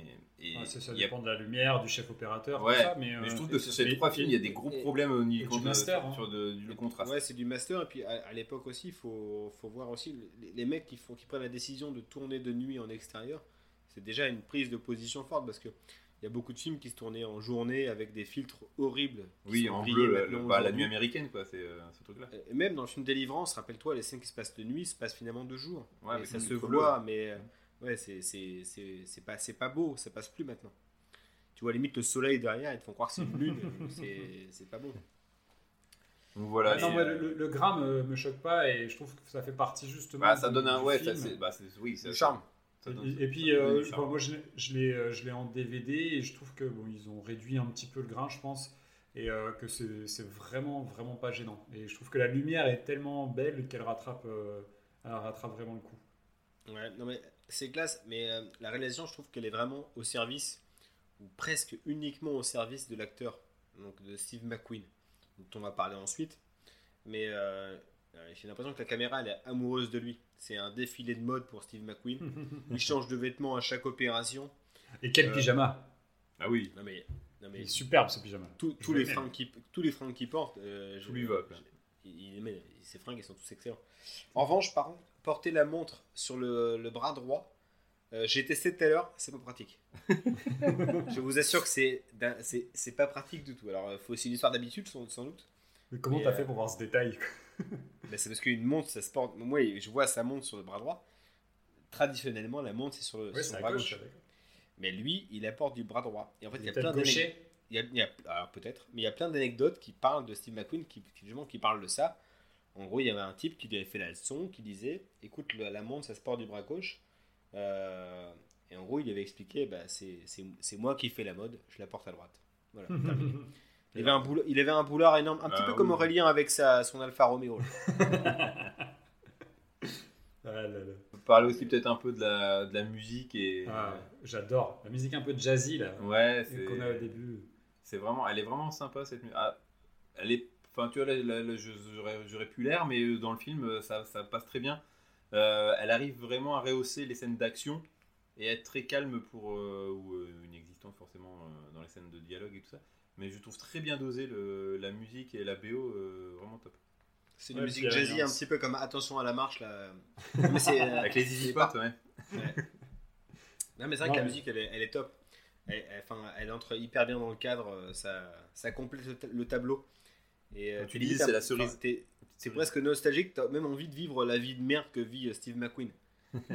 ça a l'air horrible, mais quand même, c'est l'air cool. Je sais pas, t'es un- t'es entre deux eaux. On a fait le tour, on peut, on peut avancer. On passe du coup sur. euh, French Connection. Ah, là, par contre, tu parlais de musique, euh, on commence, euh, c'est agressif. hein. Pouah, la musique euh, direct dès le générique euh, de début. C'est. Euh, D'ailleurs, on n'a pas dit, mais le générique de début de Bullet, il est génial. Je sais pas si ça vous a marqué aussi. ça ça m'a pas, ça m'a pas interpellé, non. Bah si si ça se passe à hyper Chicago et la caméra qui filme la, la lampe en, en miroir Ouais. et du coup tu vois les assassins derrière qui sont dans la, après avec la vitre tout ça. C'est vrai que c'est travaillé dès le départ tu sens qu'il y a de la mise en scène quoi. Ouais, ouais, et moi ça, ça- ça m'avait bien marqué. Tandis que là, sur French Connection, euh, bah, dès le générique, donc tu as le nom de, de tous les acteurs, et tu as une musique forte et agressive. Tu dis, ah oui, tu es dedans, euh, dedans di- direct, quoi. De plein pied, ouais. Et pareil je trouve que euh, après donc ça commence à, à Marseille le film. Euh, il filme Marseille mais je trouvais que ça rendait pas hommage à la ville quoi. C'est un peu cheapos euh, la manière dont c'est filmé euh, Marseille. Non, je, Ah ouais je crois. Ouais je sais pas. C'est nul- dans Bac Nord. hein. J'ai eu l'impression d'un- touriste, euh, d'un touriste à Marseille.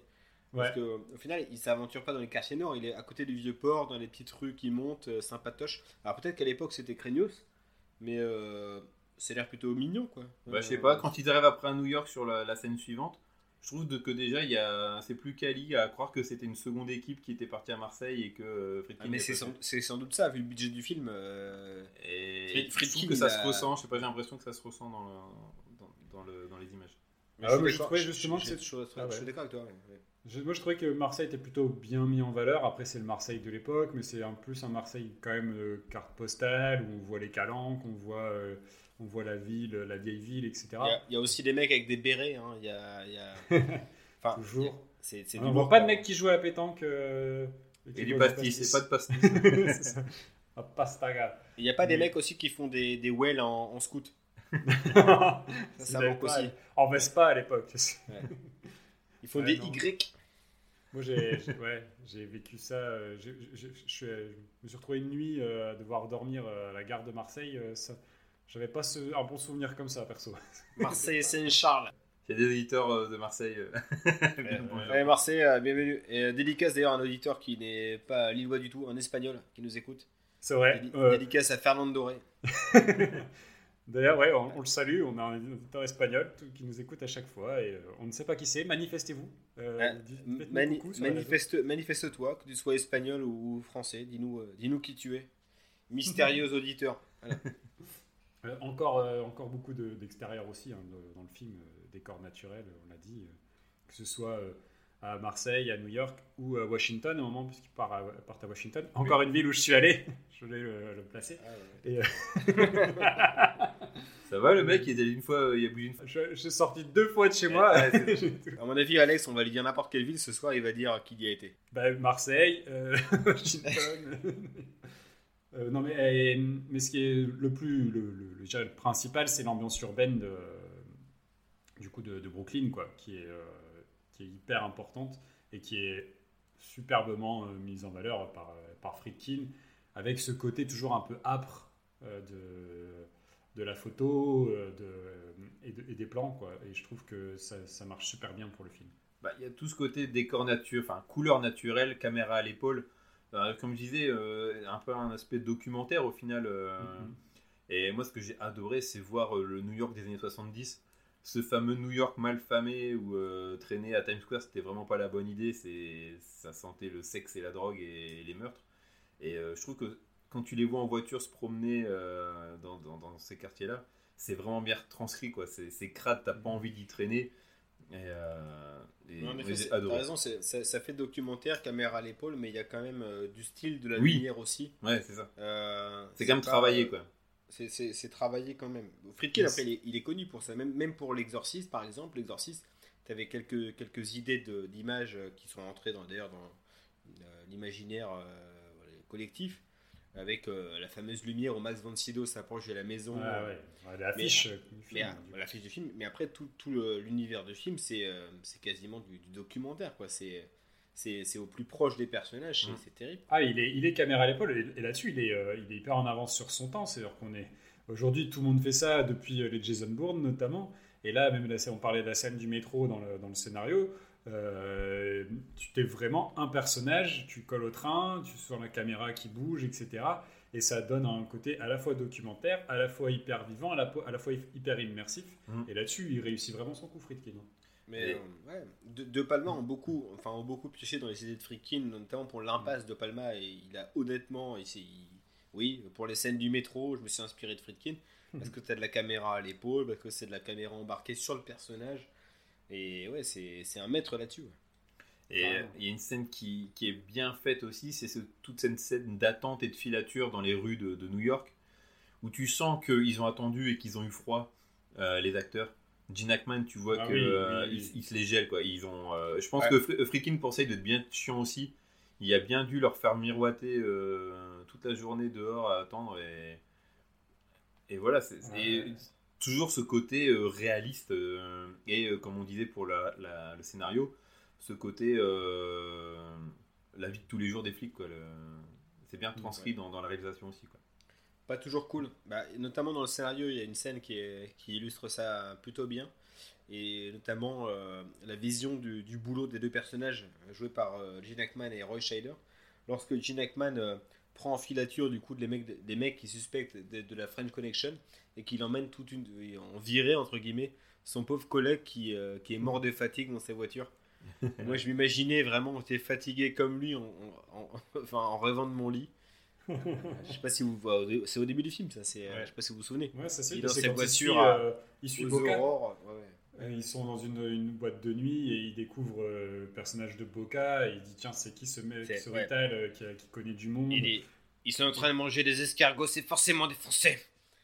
Prends-les en Ah ça c'est après, c'est Ouais, après ça. Mais effectivement ils vont manger chez copains et ils mangent des escargots, euh, ils, ils ont de la pâtisserie. euh, On, on est à peine dans le cliché pour le coup. Ils sont en train de dérober des baguettes de pain, poursuis-les il y a euh, le premier meurtre qui se passe à Marseille où le mec ramène une baguette chez lui, il se fait tirer dessus et le tueur euh, lui prend le, le- le cul de la baguette et se barre euh, en mangeant le, le morceau de baguette.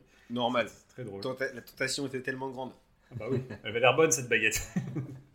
Et il manquait plus qu'un petit, un petit morceau de Nutoche ou euh, de Saint-Mauré. Bah non, du sifflard. hein, et- Un bon sifflard, France, mais Du sifflard, un petit verre de, un De petit vin. verre de vin rouge. voilà. t'es en France en 71, excuse-moi, euh, Nutella. euh.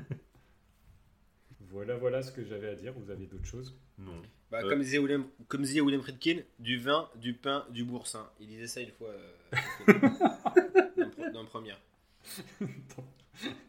Merci. Voilà. Il s'est documenté le mec. hein.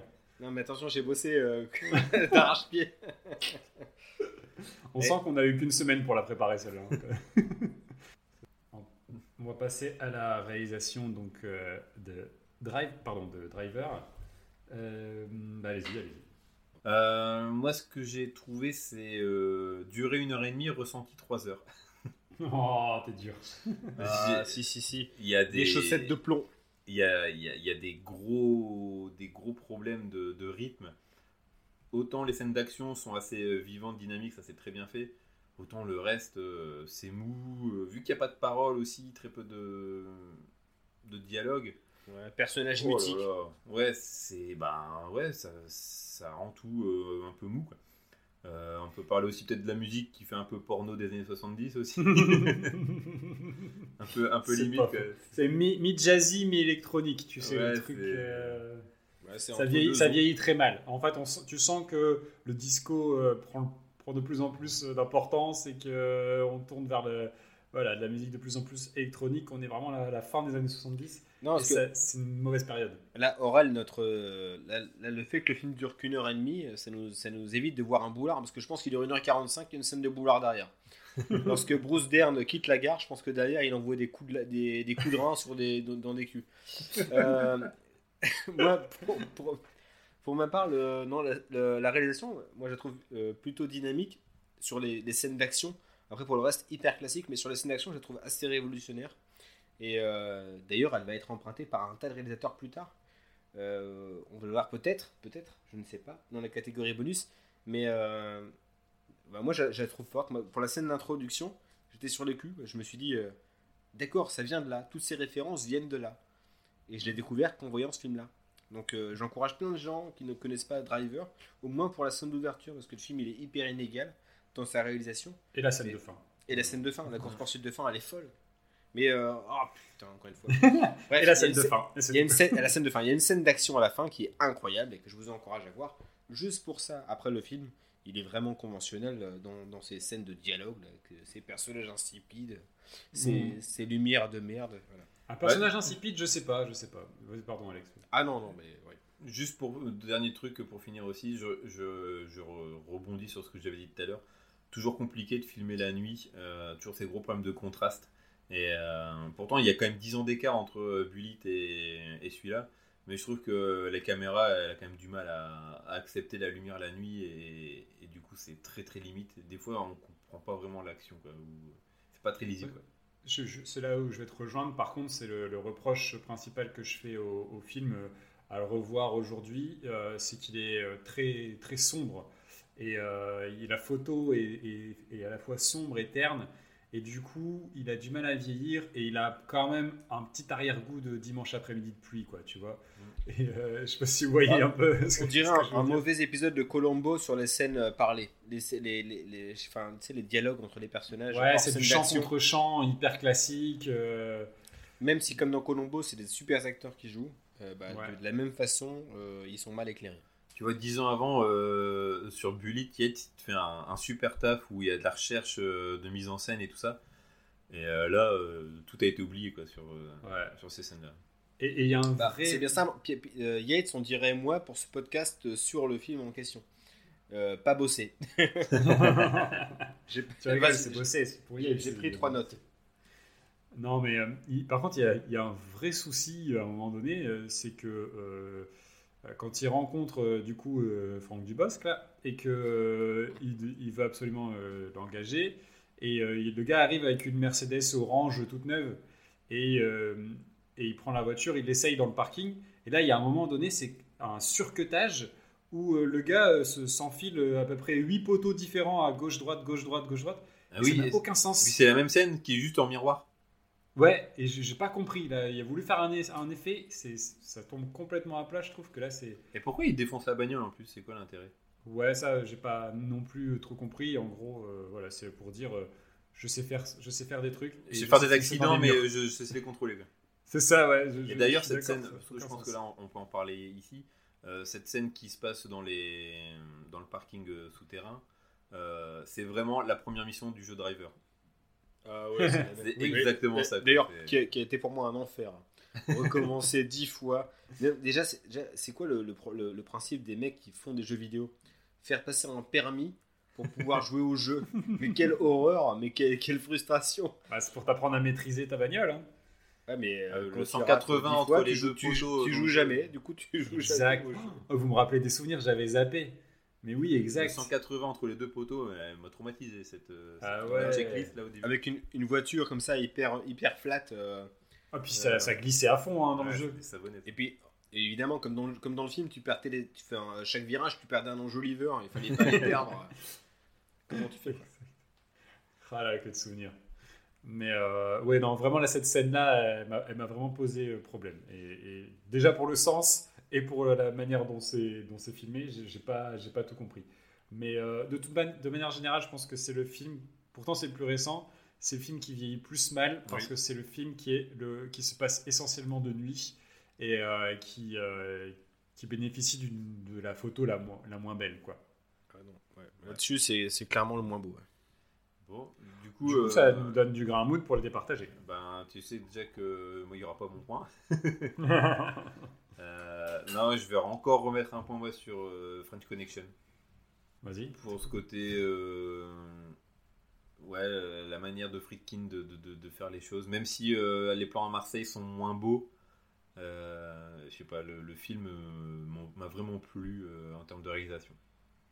Moi, c'est clairement sans hésitation Bullet. Parce que, euh, parce que je trouve que la photo est superbe, parce que, y a, comme je l'ai dit, pour toutes les petites idées de mise en scène euh, qui sont vraiment réfléchies, euh, ce qui n'enlève rien au talent immense et absolu de Friedkin et de la qualité de réalisation du film. Mais euh, j'ai vraiment envie de valoriser la manière dont, dont Bullet a- est fait et toutes les petites idées de mise en scène qu'il y a que je trouve, que je trouve génial. Quoi. Donc, euh, Juste pour appuyer mon propos, euh, je me suis pas du tout ennuyé sur French Connection à aucun moment. Alors que sur Bullet, euh, sur quelques scènes de, de dialogue, j'ai pu avoir euh, des petits moments de- d'oubli. De décrochage. Ouais, ouais, mais, mais, mais peut-être que ça, ça, ça, ça a du sens dans le film, en fait, Mmh, euh, oui. ces moments-là. Tu vois Donc, euh, c'est ce que j'aime, c'est cette proposition-là que j'ai aimée euh, euh, dans le film. Ouais, pour ma part, en réel, je, mon, mon, mon cœur balance. Euh, évidemment, pas pour euh, le film avec euh, Ryan O'Neill, pas du tout. Entre French Connection et Bullet. Bullet, en effet, je te rejoins hein, sur la photo, je la trouve très belle. Mais euh, euh, le rendu réaliste que, que, que, que fait Friedkin, et ça fait partie des réels que j'adore. Et donc, euh, ouais, du coup, je suis un peu parti pris. Euh, parce, que, parce que le monsieur, c'est comme toi avec Joe Dante. Bah, c'est Joe Dante, bordel. Et là, moi, c'est. Friedkin. Et non, j'adhère à fond. Euh, mais en revanche, je ne rejoins pas du tout ce qu'a- ce qu'Alex a dit par rapport aux, aux scènes de dialogue un petit peu mollassonnes sur le film. Je trouve qu'elles sont, elles sont bienvenues justement dans le film de, dans le film de Yates. Mais mon point va quand même à, à Friedkin pour euh, son réalisme, son truc un peu plus cru. Et euh, on y croit beaucoup plus, évidemment. Parce qu'un flic qui ghost un, un, un- un- un politique hyper puissant comme ça, ça n'existe pas. Et moi, j'aime bien les trucs qui existent pour de vrai. Et pour, pour le coup, suis satisfait à fond. La French, enfin, la French Connection, ça me, ça me parle. Donc, Et ben voilà, et, et voilà qui prend un peu d'avance. euh, Deux points déjà. Mais attention, euh, notre podcast nous a prouvé que tout peut arriver. Hein, on peut avoir. Pour le dernier, hein, pour ceux qui n'ont pas vu, euh, c'est le film qu'on écouter, détestait le plus qui l'ont gagné. Qui, qui a, qui a gagné, pardon. Spoiler. Ah. Ah non, mais. Alors, c'est pas lequel. Non, mais ils écouteront pourquoi, comment on en est venu à ça, quoi. Ouais. Bon, les gars, maintenant, on va parler du jeu d'acteur. Et on repart Alors- sur Bullet. Bullet? Bully. Est-ce qu'on parle tout de suite du gros morceau ou vous voulez parler d'abord euh, des personnages secondaires euh, Ah, moi j'aime bien euh, commencer par les petits personnages secondaires, Allez, c'est les amuse-gueules. moi j'ai envie de commencer par le mec. L'indique. euh, alors, c'est la- la- la- un indique de Steve McQueen avec les lunettes de Edgar Davids, donc le célèbre footballeur néerlandais. Donc lunettes au vert orange. Ah Qui- en principe, un indique ça doit être discret, on est d'accord hein. C'est un mec qui doit se fondre dans la masse. Et lorsque euh, Steve McQueen vient le chercher, le mec sur sa tronche il a pardon, pardon, il s'excuse. C'est terrible. Et alors, Ah, c'est lorsqu'on l'a vu avec. Colin, euh, on était, on était pliés. Mais ça nous a presque sorti du film, tellement on était. Alors Après, c'est c'est un personnage qui ne sert quasiment à rien, donc c'est pas Oui, très grave. oui, oui. Après, pour les autres personnages, je trouve qu'ils sont, hip- hip- enfin, ils sont top. Notamment le, le partenaire de Steve McQueen. Ça, c'est un vrai partenaire. Franchement, il est trop bon. Euh, Ouais. Il est dans l'ombre, mais il est présent, quoi. il est, il est, il ne lâche jamais. Alors même, même quand ils sont dans la tourmente, lorsque leur chef les convoque et tout, non, il, le lâche pas. Il commence pas à faire son, son flanc, son flanc au pruneau. Et il, non, il est solide. Il, il le lâche pas et c'est, c'est un mec fiable. J'ai bien aimé bah, méchants. Le, le, comme tu disais, le, le boss de, de Bullet. Ouais. Son côté, tu penses qu'il va les engueuler, et puis au final, euh, son petit rictus, genre, euh, ouais, c'est bon, je te fais confiance et tout. C'est bien joué. Ouais. Bon, t'as, t'as brûlé deux mecs sans preuve. Bon, euh, c'est pas grave. Je te laisse euh, carte, carte blanche. Mais il a un côté sympa aussi, euh, ce mec-là, une bonhomie, euh, Oui. Simon Auckland, que je trouve. euh, c'est vrai que ça, ça participe aussi au, au, au personnage et au fait que ça le rende vraiment euh, bah, sympathique pour le, pour le public, quoi. Et puis Mm. surtout, il y, a, il y a une scène qui illustre son, son, son incorruptibilité. Quoi. Lors- Lorsque le, le Oui, le dimanche, vient ouais. essayer de, de le charmer sur les, par- le parvis de l'église, Ouais. Ouais. Il Avoir dit, la euh, ouais. vous savez que votre fils, euh, il, peut, il peut mériter les plus grandes écoles. Écoute-moi bien, toi, euh, gros, gros enculé, euh, je vais protéger mon homme jusqu'au bout. Elle le dit pas comme ça, il est mieux que moi, mais... euh, L'idée est là. quoi. L'idée est carrément là, quoi. Euh, moi, je suis content d'avoir vu Robert Duval aussi dans son petit rôle de. Eh ouais, et quand il était jeune, il était déjà vieux. Ouais. Ah, cette tête de vieux Il avait, passé, il avait passé la Stargate, là, ouais. Ça, ça m'a bien fait rigoler. Petit Et, rôle euh, hein, aussi. euh, Oui, petit rôle, mais. euh, Mais content voilà. de le voir. Mais, C'est ça. Euh, Jacqueline Bisset, impeccable. euh, ouais, moi j'ai trouvé très bien. sa relation. euh, en fait, c'est pas. Ah, je trouve que ça marche bien. Bah, une c'est vraie très froid en entre fait. les hein, deux. euh, entre les Elle est, deux. elle, elle- elle est, elle est triste de cette relation, et lui aussi, mais il se l'avoue. Enfin, je sais pas, j'ai trouvé ça pas mal. moi. Non, mais en même temps, tout passe par le jeu des regards entre eux et que du coup, tu sens euh, l'admiration, y l'amour et. Ah ouais, je sais pas, je trouve que, que ça marche vraiment pour moi. Pour, pour le coup, par rapport à- au, au personnage féminin de l'époque, elle est pas potiche. Oui, Ah, pas du par tout. contre, je suis d'accord. C'est-à-dire que lorsqu'elle arrête la voiture pour sortir en pleurant, parce que euh, ce qu'elle a vu, c'est trop dur. C'est normal. Ouais, ouais. Et, Et c'est elle qui conduit la bagnole aussi à un moment. Enfin, euh, Bah oui. Bah, c'est elle qui conduit son, son mari parce Oui, qu'il a plus de voiture. ouais. Il a fait le con. Donc, euh, Ouais, et, euh, et puis elle est, euh, elle est indépendante, elle a un, un métier important. euh.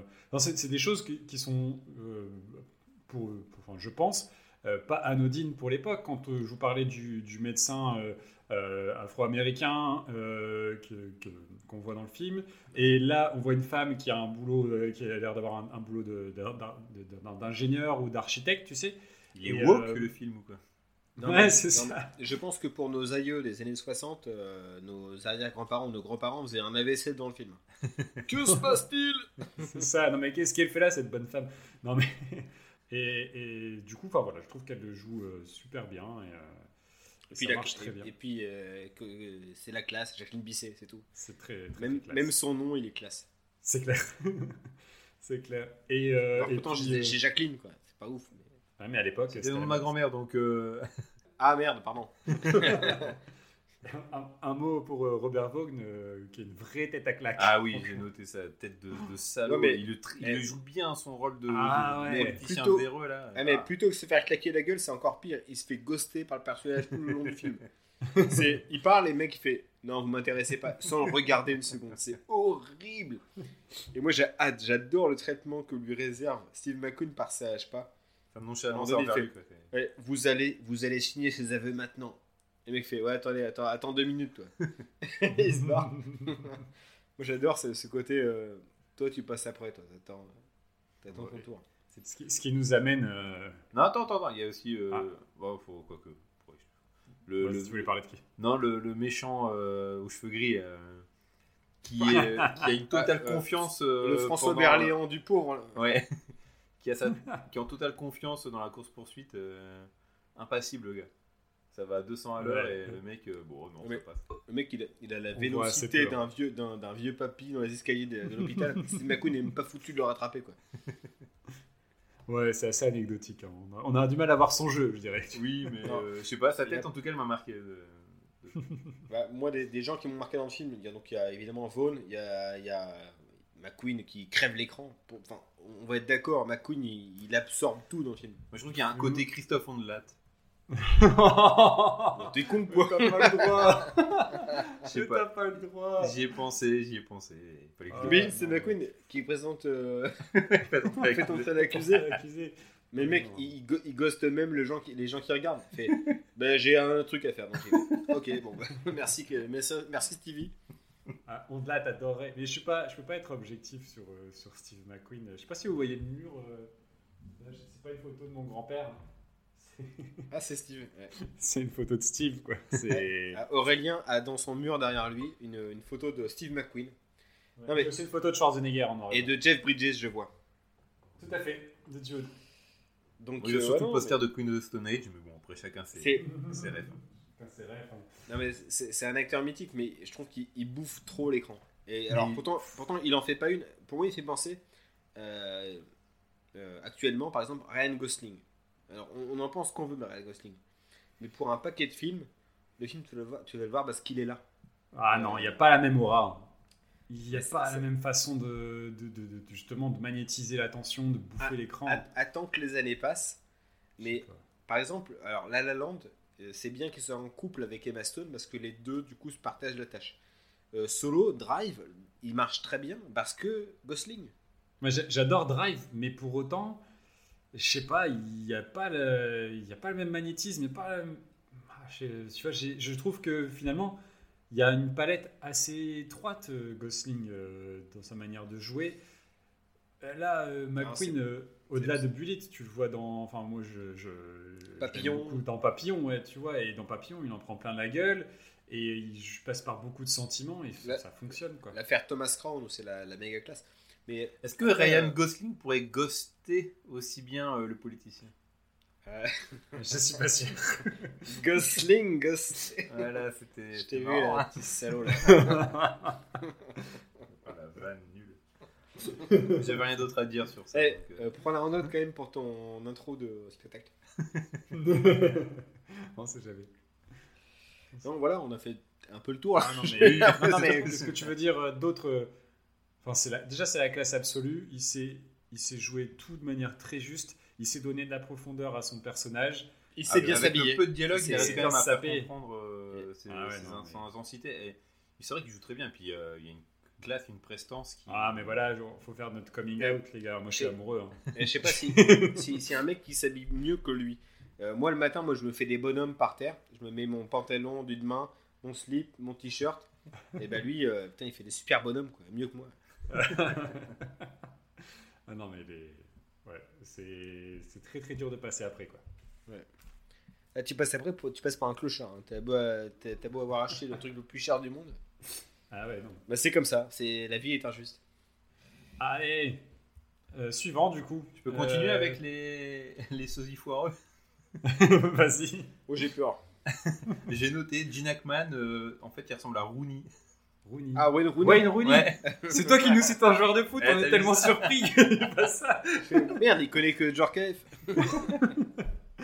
C'est vrai qu'il y a un côté Wayne Rooney. Ah, euh, je suis content. pas pensé. Euh, Wayne Rooney qui serait passé dans un bac d'acide quand même. il y aurait un souci. Ah, et c'est pas non plus un beau gosse. Hein. euh.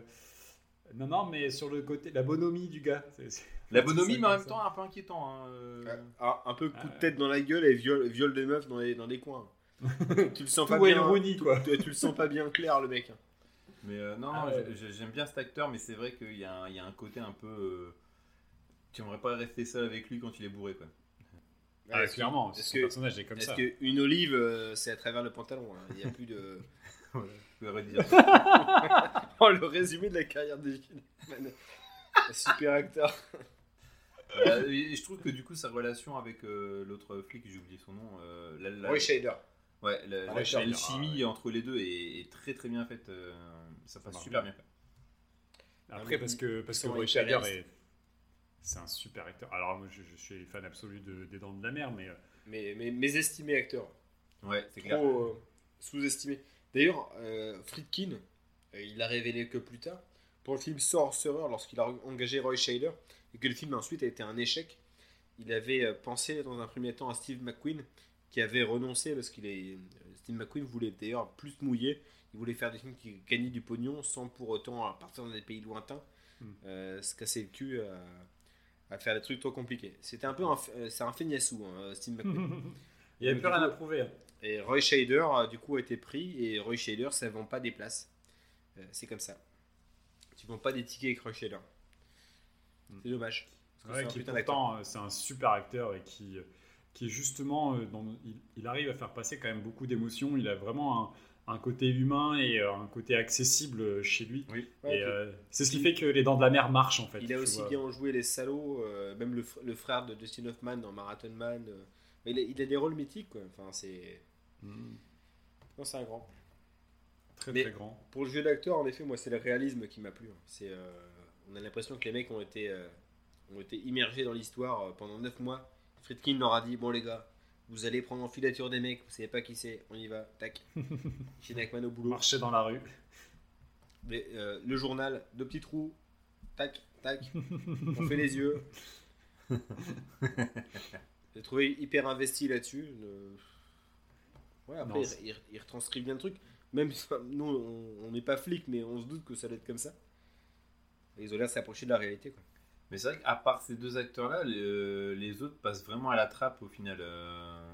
J'aime Ouais. bien euh, To- Tony Lobianco qui joue le, un peu un De Niro du pauvre, Oui, Ouais, euh, ouais, qui ouais. joue Boca. De, de Niro du, du resto du cœur. là.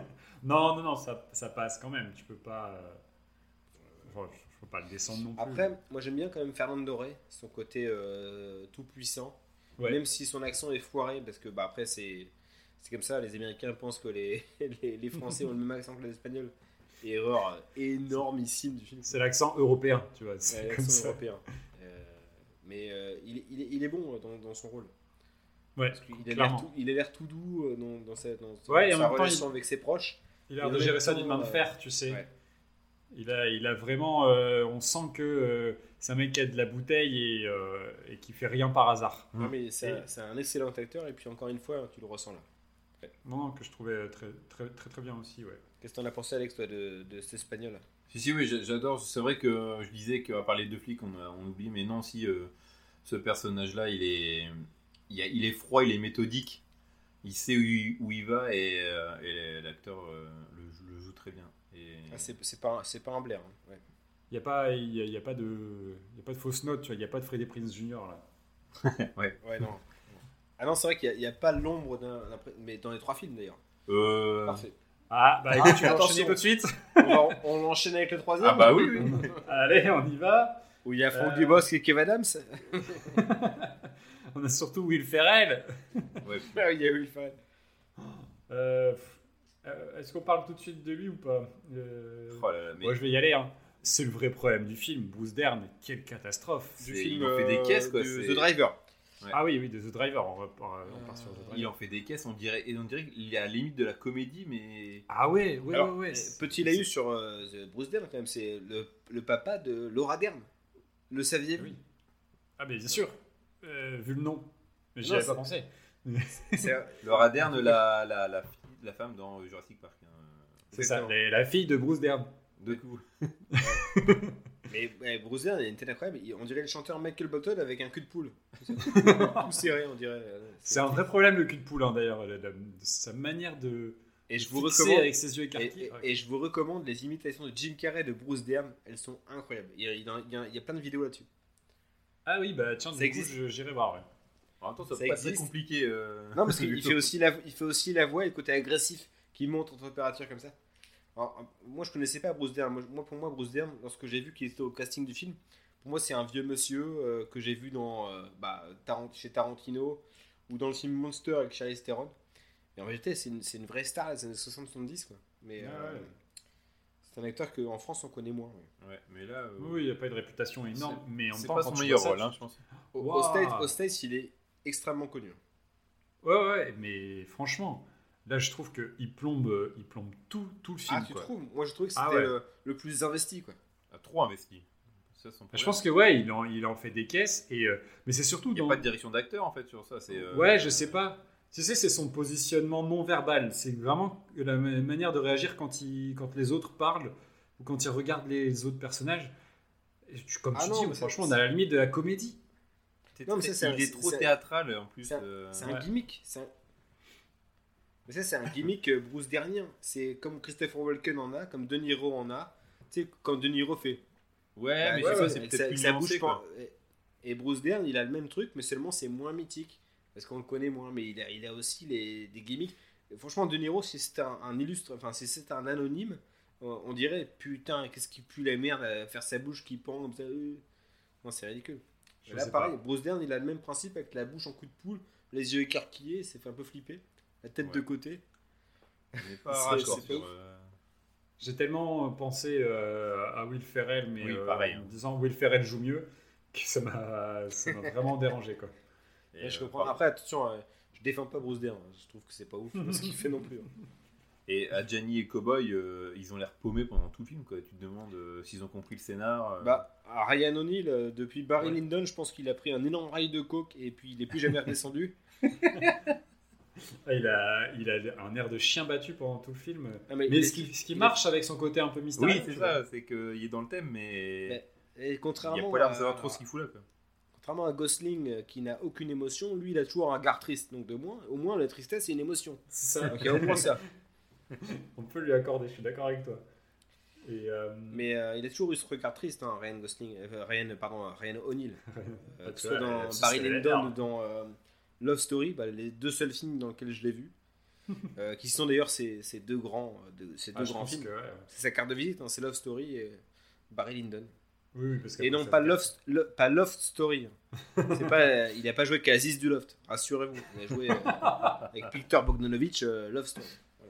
Euh, voilà. Et Isabella Gianni, vous en avez Bah, pensé quoi pareil, hein, je trouve qu'elle a l'air paumée aussi. Ouais, elle a l'air paumée, pas très bien dirigée. Après, après elle joue pas mal. hein. Franchement, c'est pas, c'est pas le défaut du film, hein, clairement. Non, je suis Alors, d'accord. en revanche, moi, le, le, le- le Fra- Franck Dubosc qui se déguise en Elton John, ça c'était un petit peu grossier.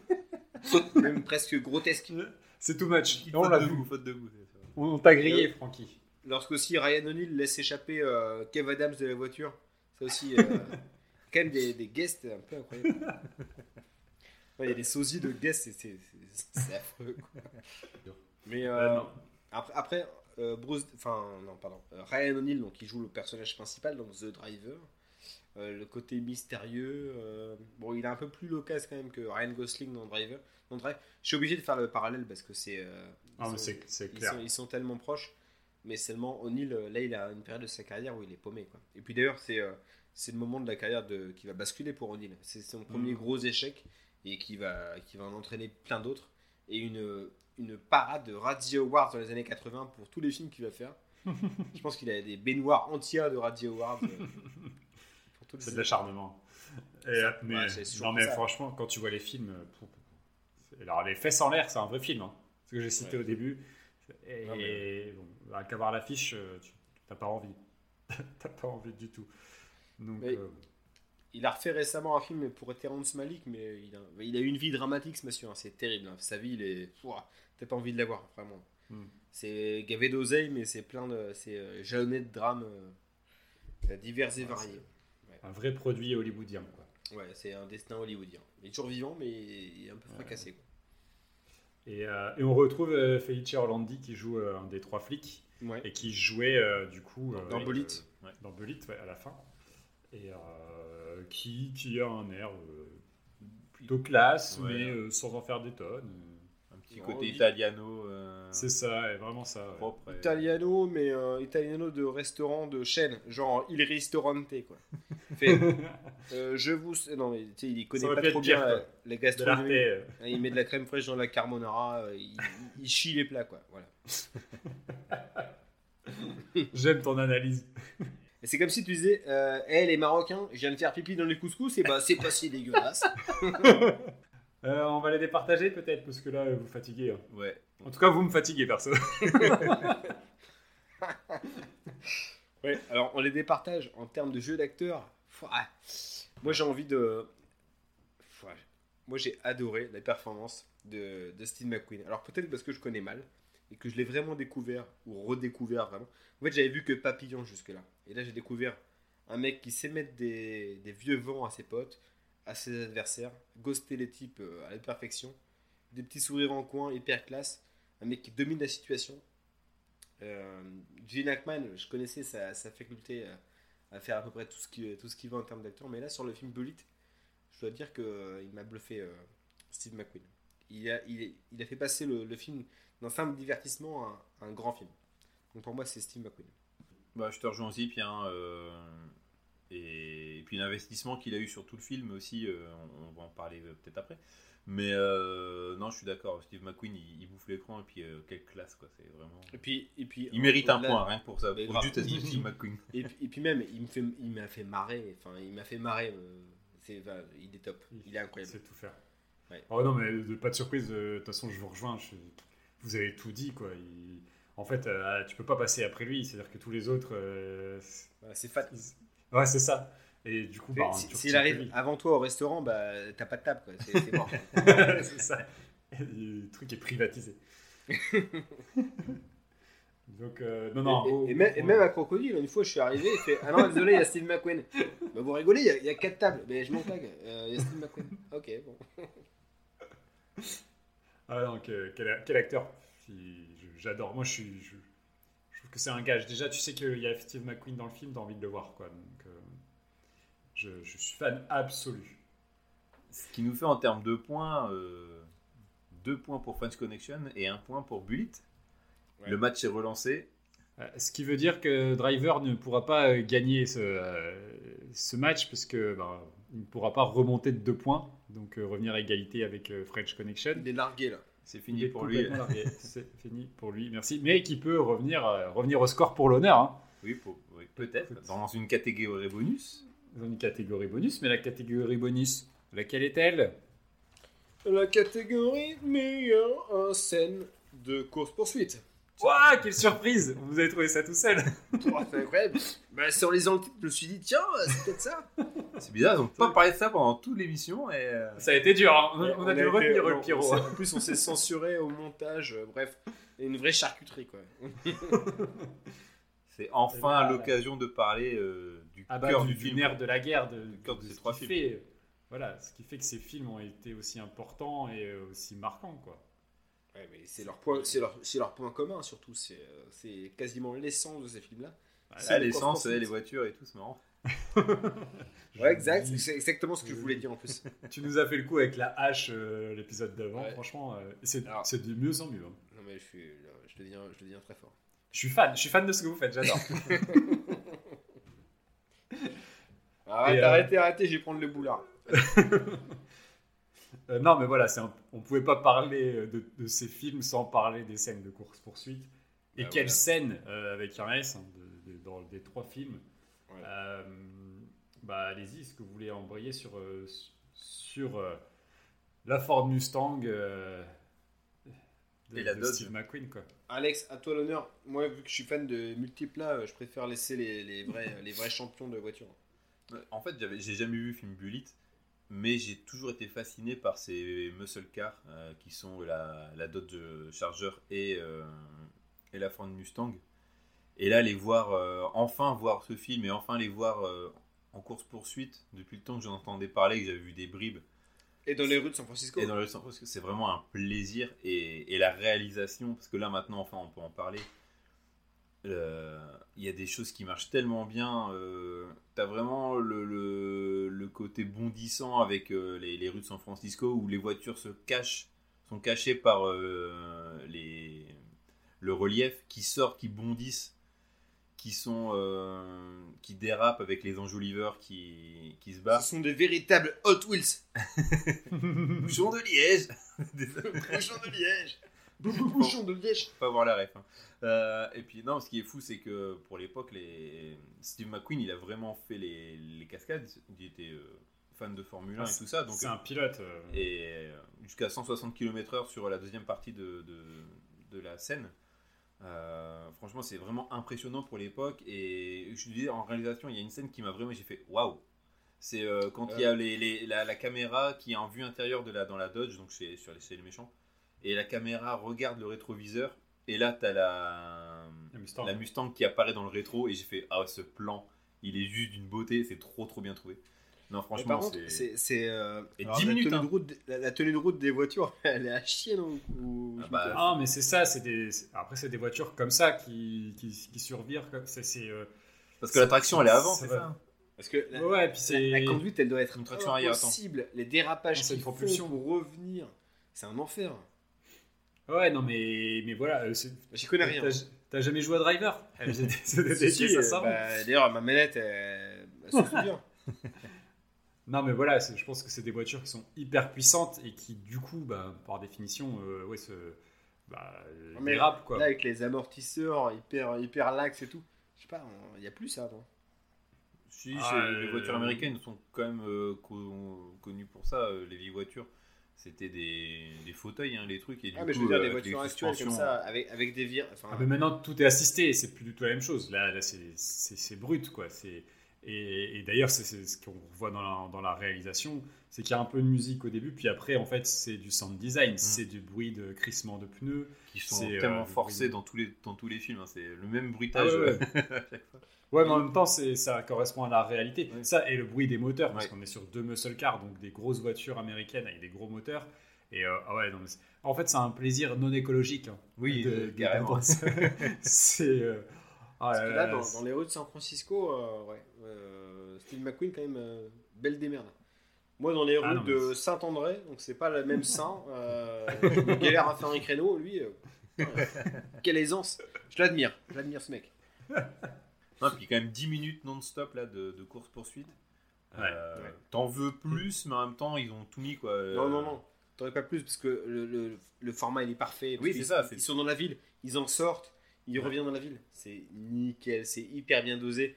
Plutôt que de te casser la tronche avec des mecs comme Fast and Furious, où là, que- t'en t'en as un peu rien à foutre, ça fait une heure qu'ils courent euh, les uns après les autres. Là, c'est parfait, c'est hyper bien dosé. Et puis ce final, euh, voilà, explosif euh, dans tous les sens Et du terme, ouais. euh, ça, ça la clôt le sensation débat. de vitesse. Oui, Mais c'est je la préfère sensation de Taxi vitesse. 3 avec les voitures sur la neige. Mais euh, c'est qu'une histoire de goût. Vous êtes des gens les de Pères Noël, ça euh, Voilà, c'est ça. ouais. Les gangs.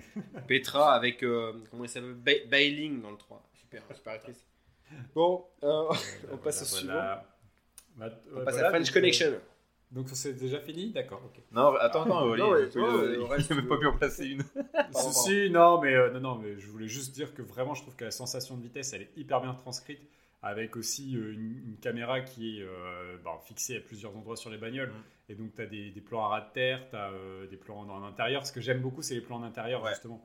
Le plan subjectif comme ça, avec euh, Ah, le, le très jeu à vidéo, euh, oui, bah, le- ce qu'on retrouvera plus tard, De forcément. toute façon, Mais c'est vraiment ce- ce- le, le bruit caractéristique à l'intérieur de l'habitacle et, euh, et pour vraiment avoir une immersion totale.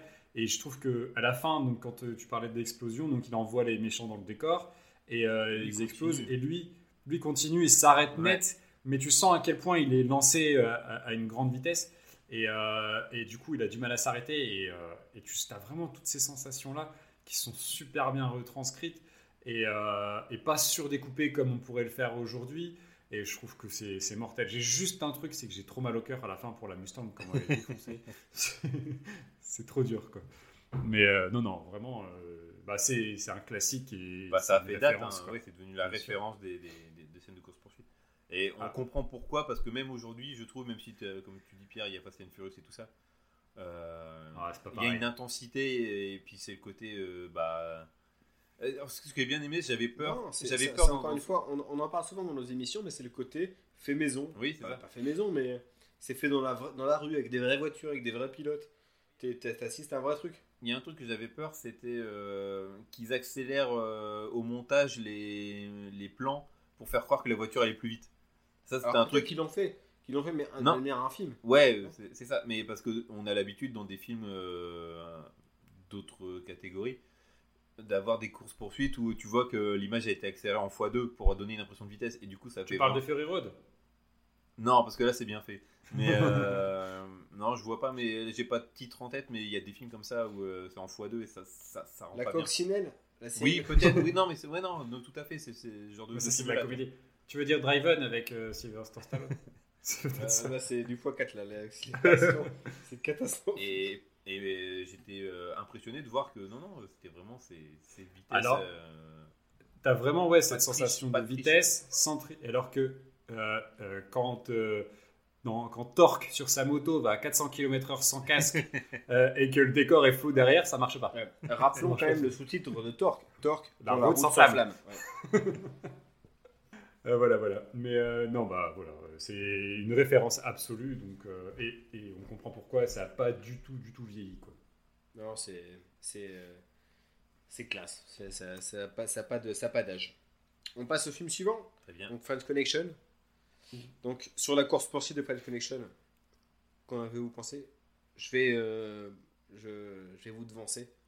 Non, c'est un film qui est souvent cité en référence pour les films d'action, pas seulement pour les films de bagnole, mais euh, pour son côté réaliste de la scène de voiture, la caméra embarquée et euh, tout ce que ça tout ce que ça comprend. C'est-à-dire que là dans le film, contrairement au style de Steve McQueen, on va pas admirer les belles carlingues de bagnole. Là, on va admirer quelqu'un qui est vraiment dans une jungle urbaine et qui va essayer de se frayer un chemin pour poursuivre un adversaire. C'est euh, c'est encore plus anxiogène que la poursuite qui est euh, très belle visuellement dans Bullet. Là, il y a, il y a le côté anxiogène de la poursuite. Il y a, il y a on la- revient à ce il côté y a- réaliste.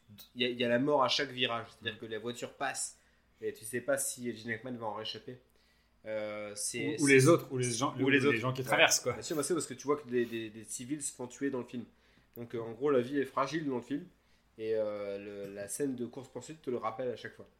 Et, euh, et l'accident que- qu'a Gene Hackman, d'ailleurs, c'est un, un truc dans le film. L'accident qu'il a, il, Gene Hackman a vraiment été blessé dans cet accident. Voilà, c'est Mm. les, les aléas du, du tournage.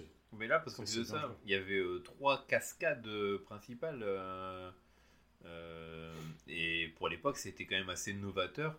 Elle est peut-être moins impressionnante que celle de Bullet. Mais Ouais, moi, t'as pas l'œil parce que les voitures Ouais. ne sont pas là pour ça. Oui, puis la voiture, c'est une, euh, c'est une voiture assez lambda, c'est pas une muscle car euh, comme les, dans les deux autres. C'est une voiture qui réquisitionne, qui réquisitionne d'un mec. Euh, mais en fait, ce qui est bien, c'est qu'elle est logique. Cette scène d'action, elle est logique, elle est bien mise en scène par rapport au propos du film. Comme tu dis, ce côté se frayer un chemin, ce côté réaliste où euh, ça pourrait être une course-poursuite. Où, où la mort peut être à chaque, à Ouais. chaque virage. Et... Vous n'avez pas cité une chose importante sur le- la course-poursuite, c'est que euh, Gene Hackman ne poursuit pas une autre Oui, voiture, c'est ça aussi, oui, poursuit. il euh, poursuit un métro. Et donc, Ouais, ce qui fait qu'il c'est- doit elle être se passe sous à un pont. euh, T'as raison, elle se passe à moitié à pied parce que euh, Ouais. il, il termine la poursuite à pied contre euh, Marcel Bozzoufi, donc l'acteur français au final, du film qui, est- qui est à New York. euh. Mais c'est vrai que oui, il y a ce côté, euh, il poursuit pas une bagnole. Et ça, en termes de mise en scène, c'est quand même pas évident et c'est très bien fait. Tu, tu comprends toujours euh, où se situe l'action. Ouais, puis tu as ces, ces pylônes, ces- Oui. des ponts, euh, euh, du, donc du pont aérien, euh, de- du métro aérien, qui, sont, qui rendent la- le, le- ça encore plus dangereux. Encore et plus que tu ressens et du coup et, et c'est très beau aussi à, à voir parce que euh, bah, ça te donne cette sensation de vitesse de danger et, et d'avoir une poursuite comme ça en milieu urbain c'est quand même un truc assez dur et on voit qu'il y a des gens autour etc donc c'est c'est- une belle poursuite aussi quoi. Oui, un truc que j'ai. Au final, euh, tu vois qu'il y a, il y a un manque de moyens. Enfin, le film, il, euh, il pouvait pas écraser à la fin le métro. euh, C'était pas, pas possible. Il n'y avait pas les CGI et tout ça à l'époque. Mais la réalisation, la réalisation te laisse croire que euh, le métro s'écrase à la fin sur euh, parce qu'il n'y a plus Mm. la ligne. Et cet effet de mise en scène où la caméra qui bouge et tout le bonheur- tous les gens tombent, c'est bête, hein, mais ça fonctionne très bien dans le dans, dans l'action. Il n'y a pas Non, ce côté. c'est- euh, C'est des- astuces euh, de, de- de génie, Ouais. de, de génie Et c'est très bien. Ça aurait, ça pu faire cheap et là, ça passe super bien dans le. Non, tu- tu- dans le, Et, dans- le alors, je, je vais un peu tailler pourtant une de mes idoles, mais tu mets la caméra dans les mains de. Vous savez qui Non, mais euh, Friedkin, comme- euh, là. Ouais, pareil, c'est pas sûr qu'aujourd'hui- non plus. Quoi. Aujourd'hui, on te mettrait un énorme accident de métro en CGI. Avec des euh, grosses explosions. partout. Ouais. Alors que le, le génie, en, en gros, le mec, il a un budget relativement limité pour un film. Il se présente du coup à un studio, il dit Je vais parler de la French Connection avec Gene Hackman. Tu fais pas une entrée en principe. Bah, lui, Mhm. il trouve plein de, plein, de, plein, de, plein de petits trucs pour, euh, pour rendre son film euh, bah, merveilleux. Quoi. Il y a plein d'idées. C'est un mec plein d'idées, William Friedkin à l'époque. Et ça, ça en fait partie. Et la course-poursuite aussi. Non, elle, elle- elle est forte, même si elle est moins, euh, elle est moins rutilante que celle de Bullitt, elle est, elle est très très forte. C'est- bien, bien résumé. Euh, du coup, à moins que vous ayez quelque chose à rajouter, je propose de passer à la dernière. On, on passe à Driver, oui.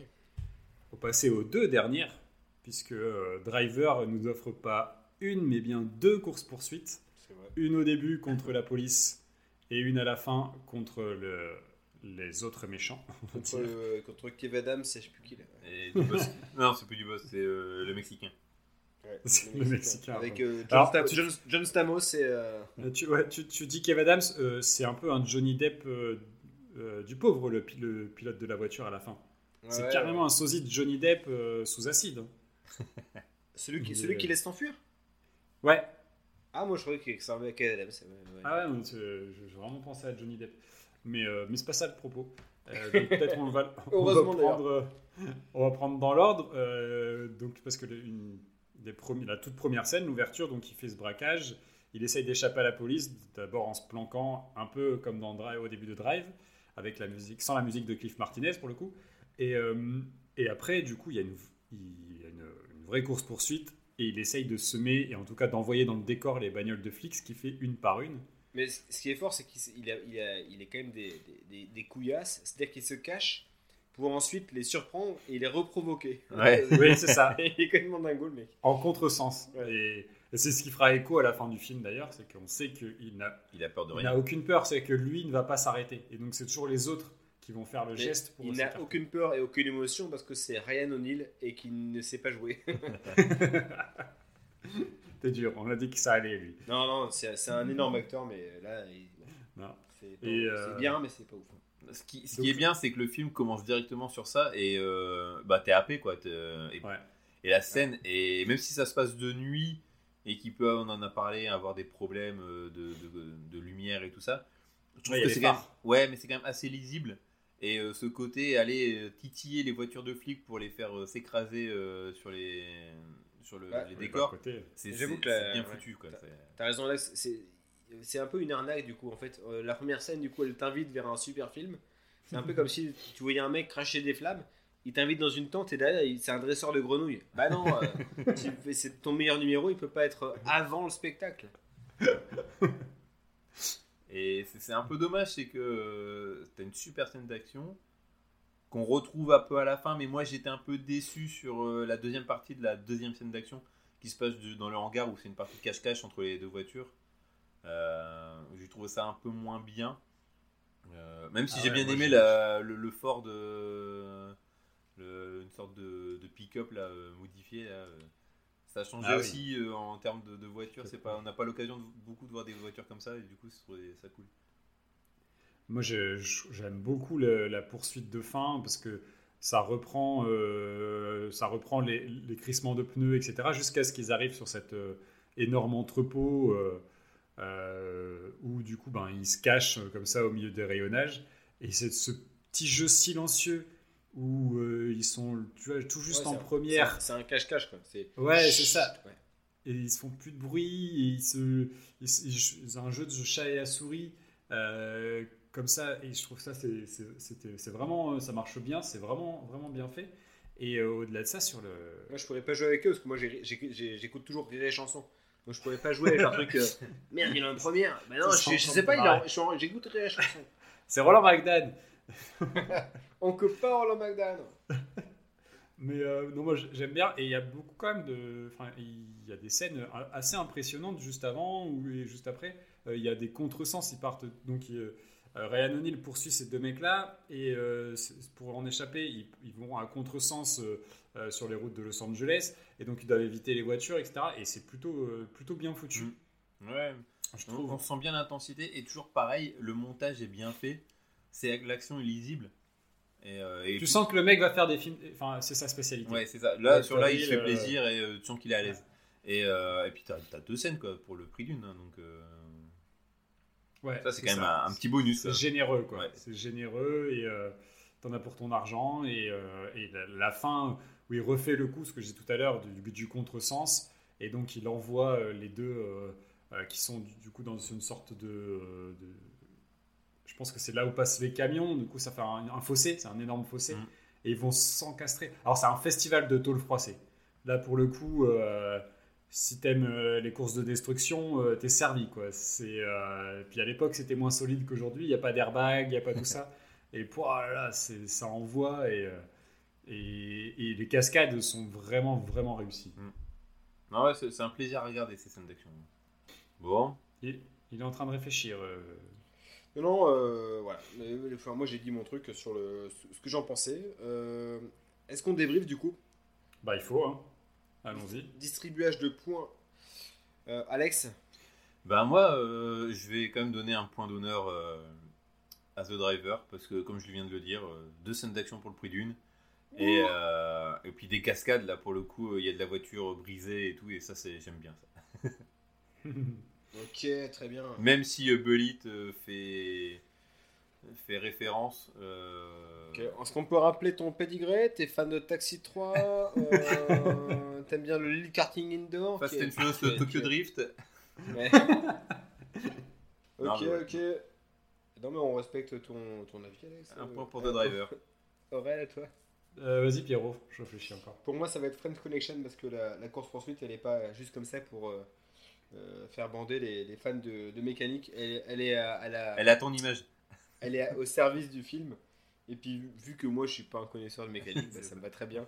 Fait quoi, une Fiat Panda qui va trop vite? Bah, ok. non, moi, ça me va. En fait, en fait faut, faut que ça suive l'histoire. Un flic qui gagne, enfin, qui a une superbe voiture, ça n'existe pas. Euh, et moi, je suis un peu terre à terre. Et euh, voilà, c'est tout. Nous, en France, il y a une époque, il y avait les Subaru, bah, ça dure un an. Maintenant, ils sont repartis au Mégane, c'est Nick. Euh, moi, j'y crois plus. Moi, je crois vraiment à French Connection, à la, à la flicaille qui est, qui est pas argentée, mais qui conduit vachement bien. Et donc, euh, pour moi, le point va à Gene Hackman et sa voiture de merde. Il voulait juste faire gagner son film.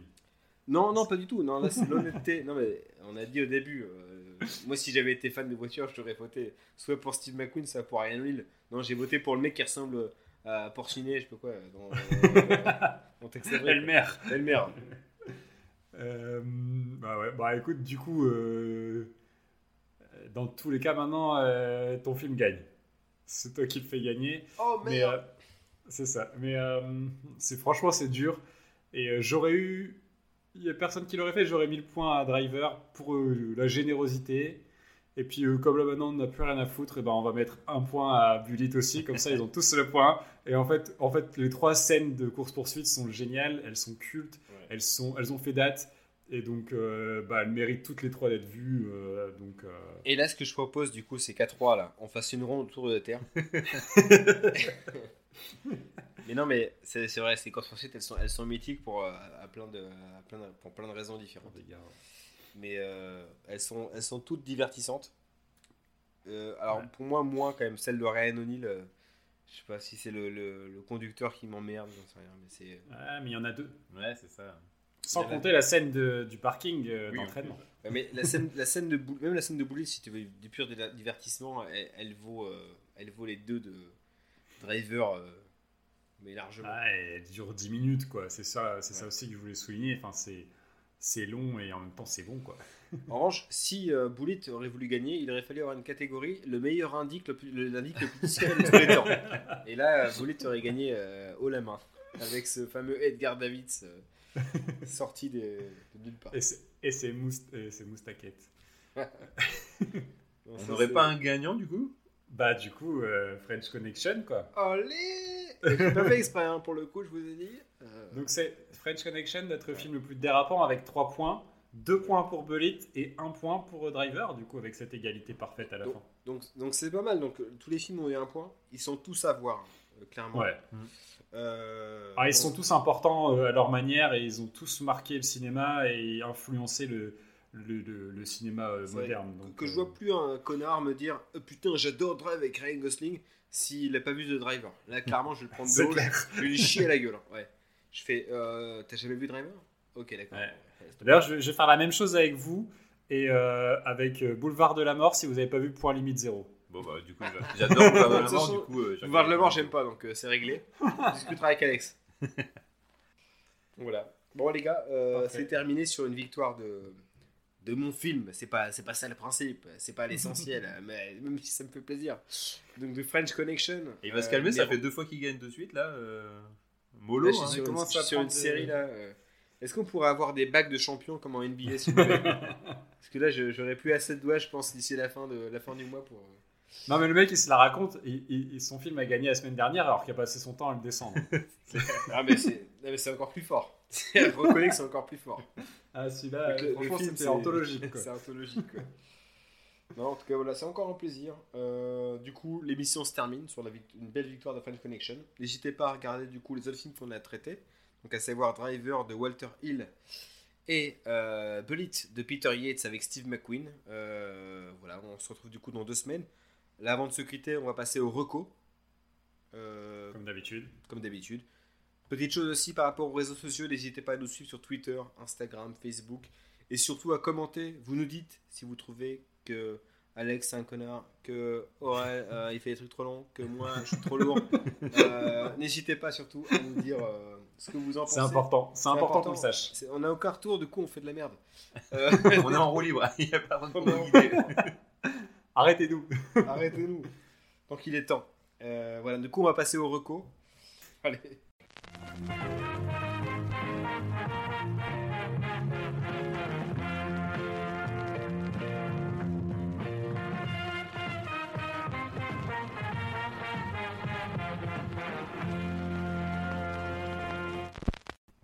Bah, je vais commencer parce que je vais le, je vais le, je l'enquiller vite fait parce que j'ai absolument pas préparé de reco. On a eu une semaine pour faire, euh, pour préparer l'émission. J'ai Ah, pas eu le temps Je de sens que ça va regarder être le, le bâton sauteur qu'il a trouvé à Trocathlon, c'est ça presque, presque. Non, non, non, non, c'est que bah, du coup, euh, quand j'écoute pas notre pod- magnifique podcast, euh, j'écoute un peu de musique. Et euh, j'ai euh, assez récemment euh, découvert un groupe qui existe depuis 2012 pourtant. Euh, À quoi de- Oh merde. un groupe qui vient de Nashville, Tennessee, euh, qui s'appelle All Them Witches. Alors, j'aime beaucoup le, le rock et notamment le- bah, beaucoup de métal, mais aussi le stoner, fan de Queens of the Stone Age. Et euh, Le- voilà, le- la, la musette, le musette. vous êtes un petit peu quand même.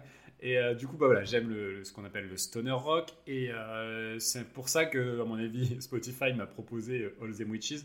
Et du coup, euh, j'ai découvert ça. Et, euh, et quelle découverte Euh, C'est un groupe qui mélange alors, euh, du stoner, mais aussi ben, du blues, euh, ils app- de- du rock alternatif, et du néo-psychédélique. Euh, c'est beaucoup de mélange d'influences. Et euh, il y a des morceaux qui peuvent parfois faire 25 minutes juste juste musicaux, quoi. C'est enfin, juste de, de, Instrumental. de, de l'instrumental, ouais. Et, euh, et d'autres morceaux euh, vraiment efficaces, euh, très rock. C'est qui, qui l'artiste s'appelle All Them Witches. Euh, et, euh, et je l'ai vendu à Alex en disant que c'était un peu comme si Kius, donc le groupe original de Josh Homme, euh, leader des Queens of the Stone Age, avait couché avec Alice in Chains, parce qu'il y a vraiment des moments où je retrouve le côté rock progressif de, d'Alice in Chains. T'assumes parler, quoi. C'est vraiment. Ouais, là c'est ça. Et il y a vraiment, alors pas sur tous les morceaux, hein, Non. pas du tout. Écoutez un peu Mais- plus, hein, des fois.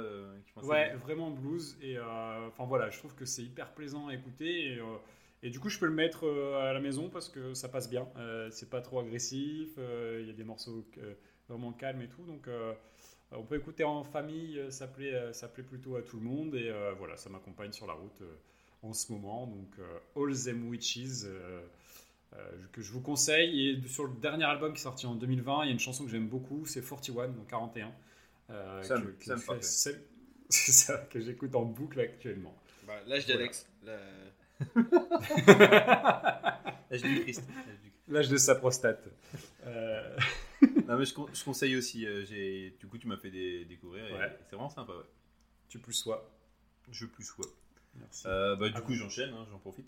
Euh, moi, je suis en mode comics en ce moment. Je, je continue euh, mes achats. de Captain Comics sur MS-DOS.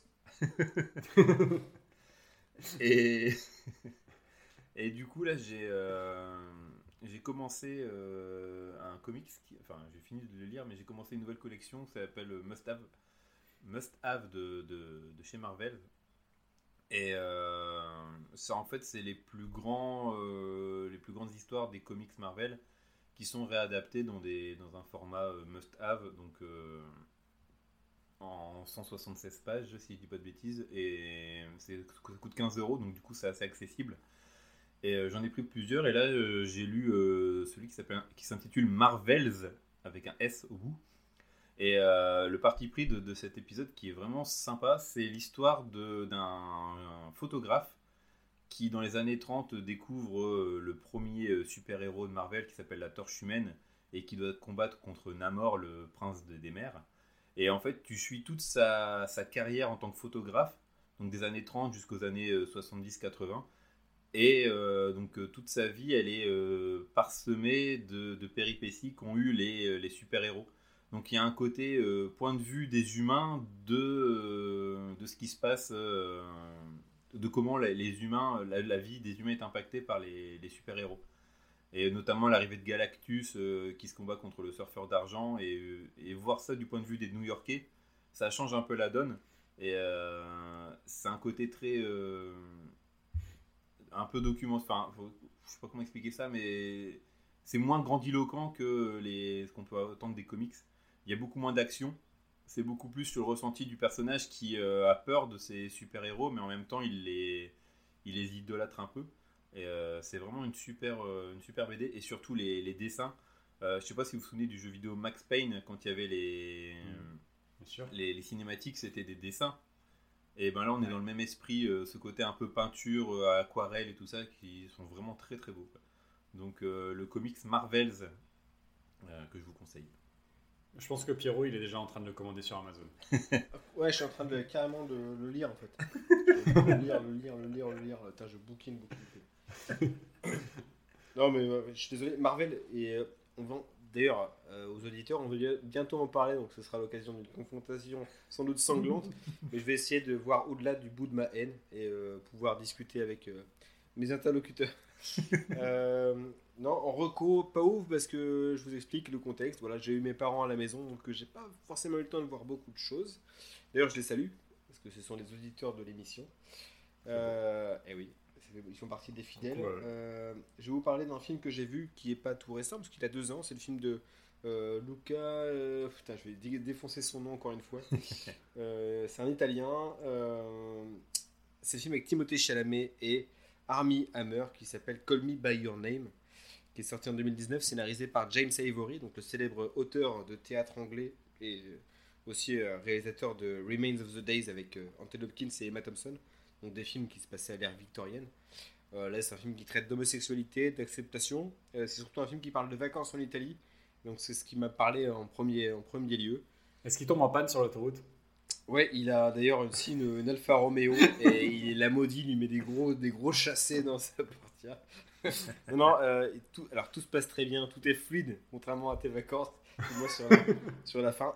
Sauf voilà, une, une histoire d'amour qui va, qui va chambouler sa vie.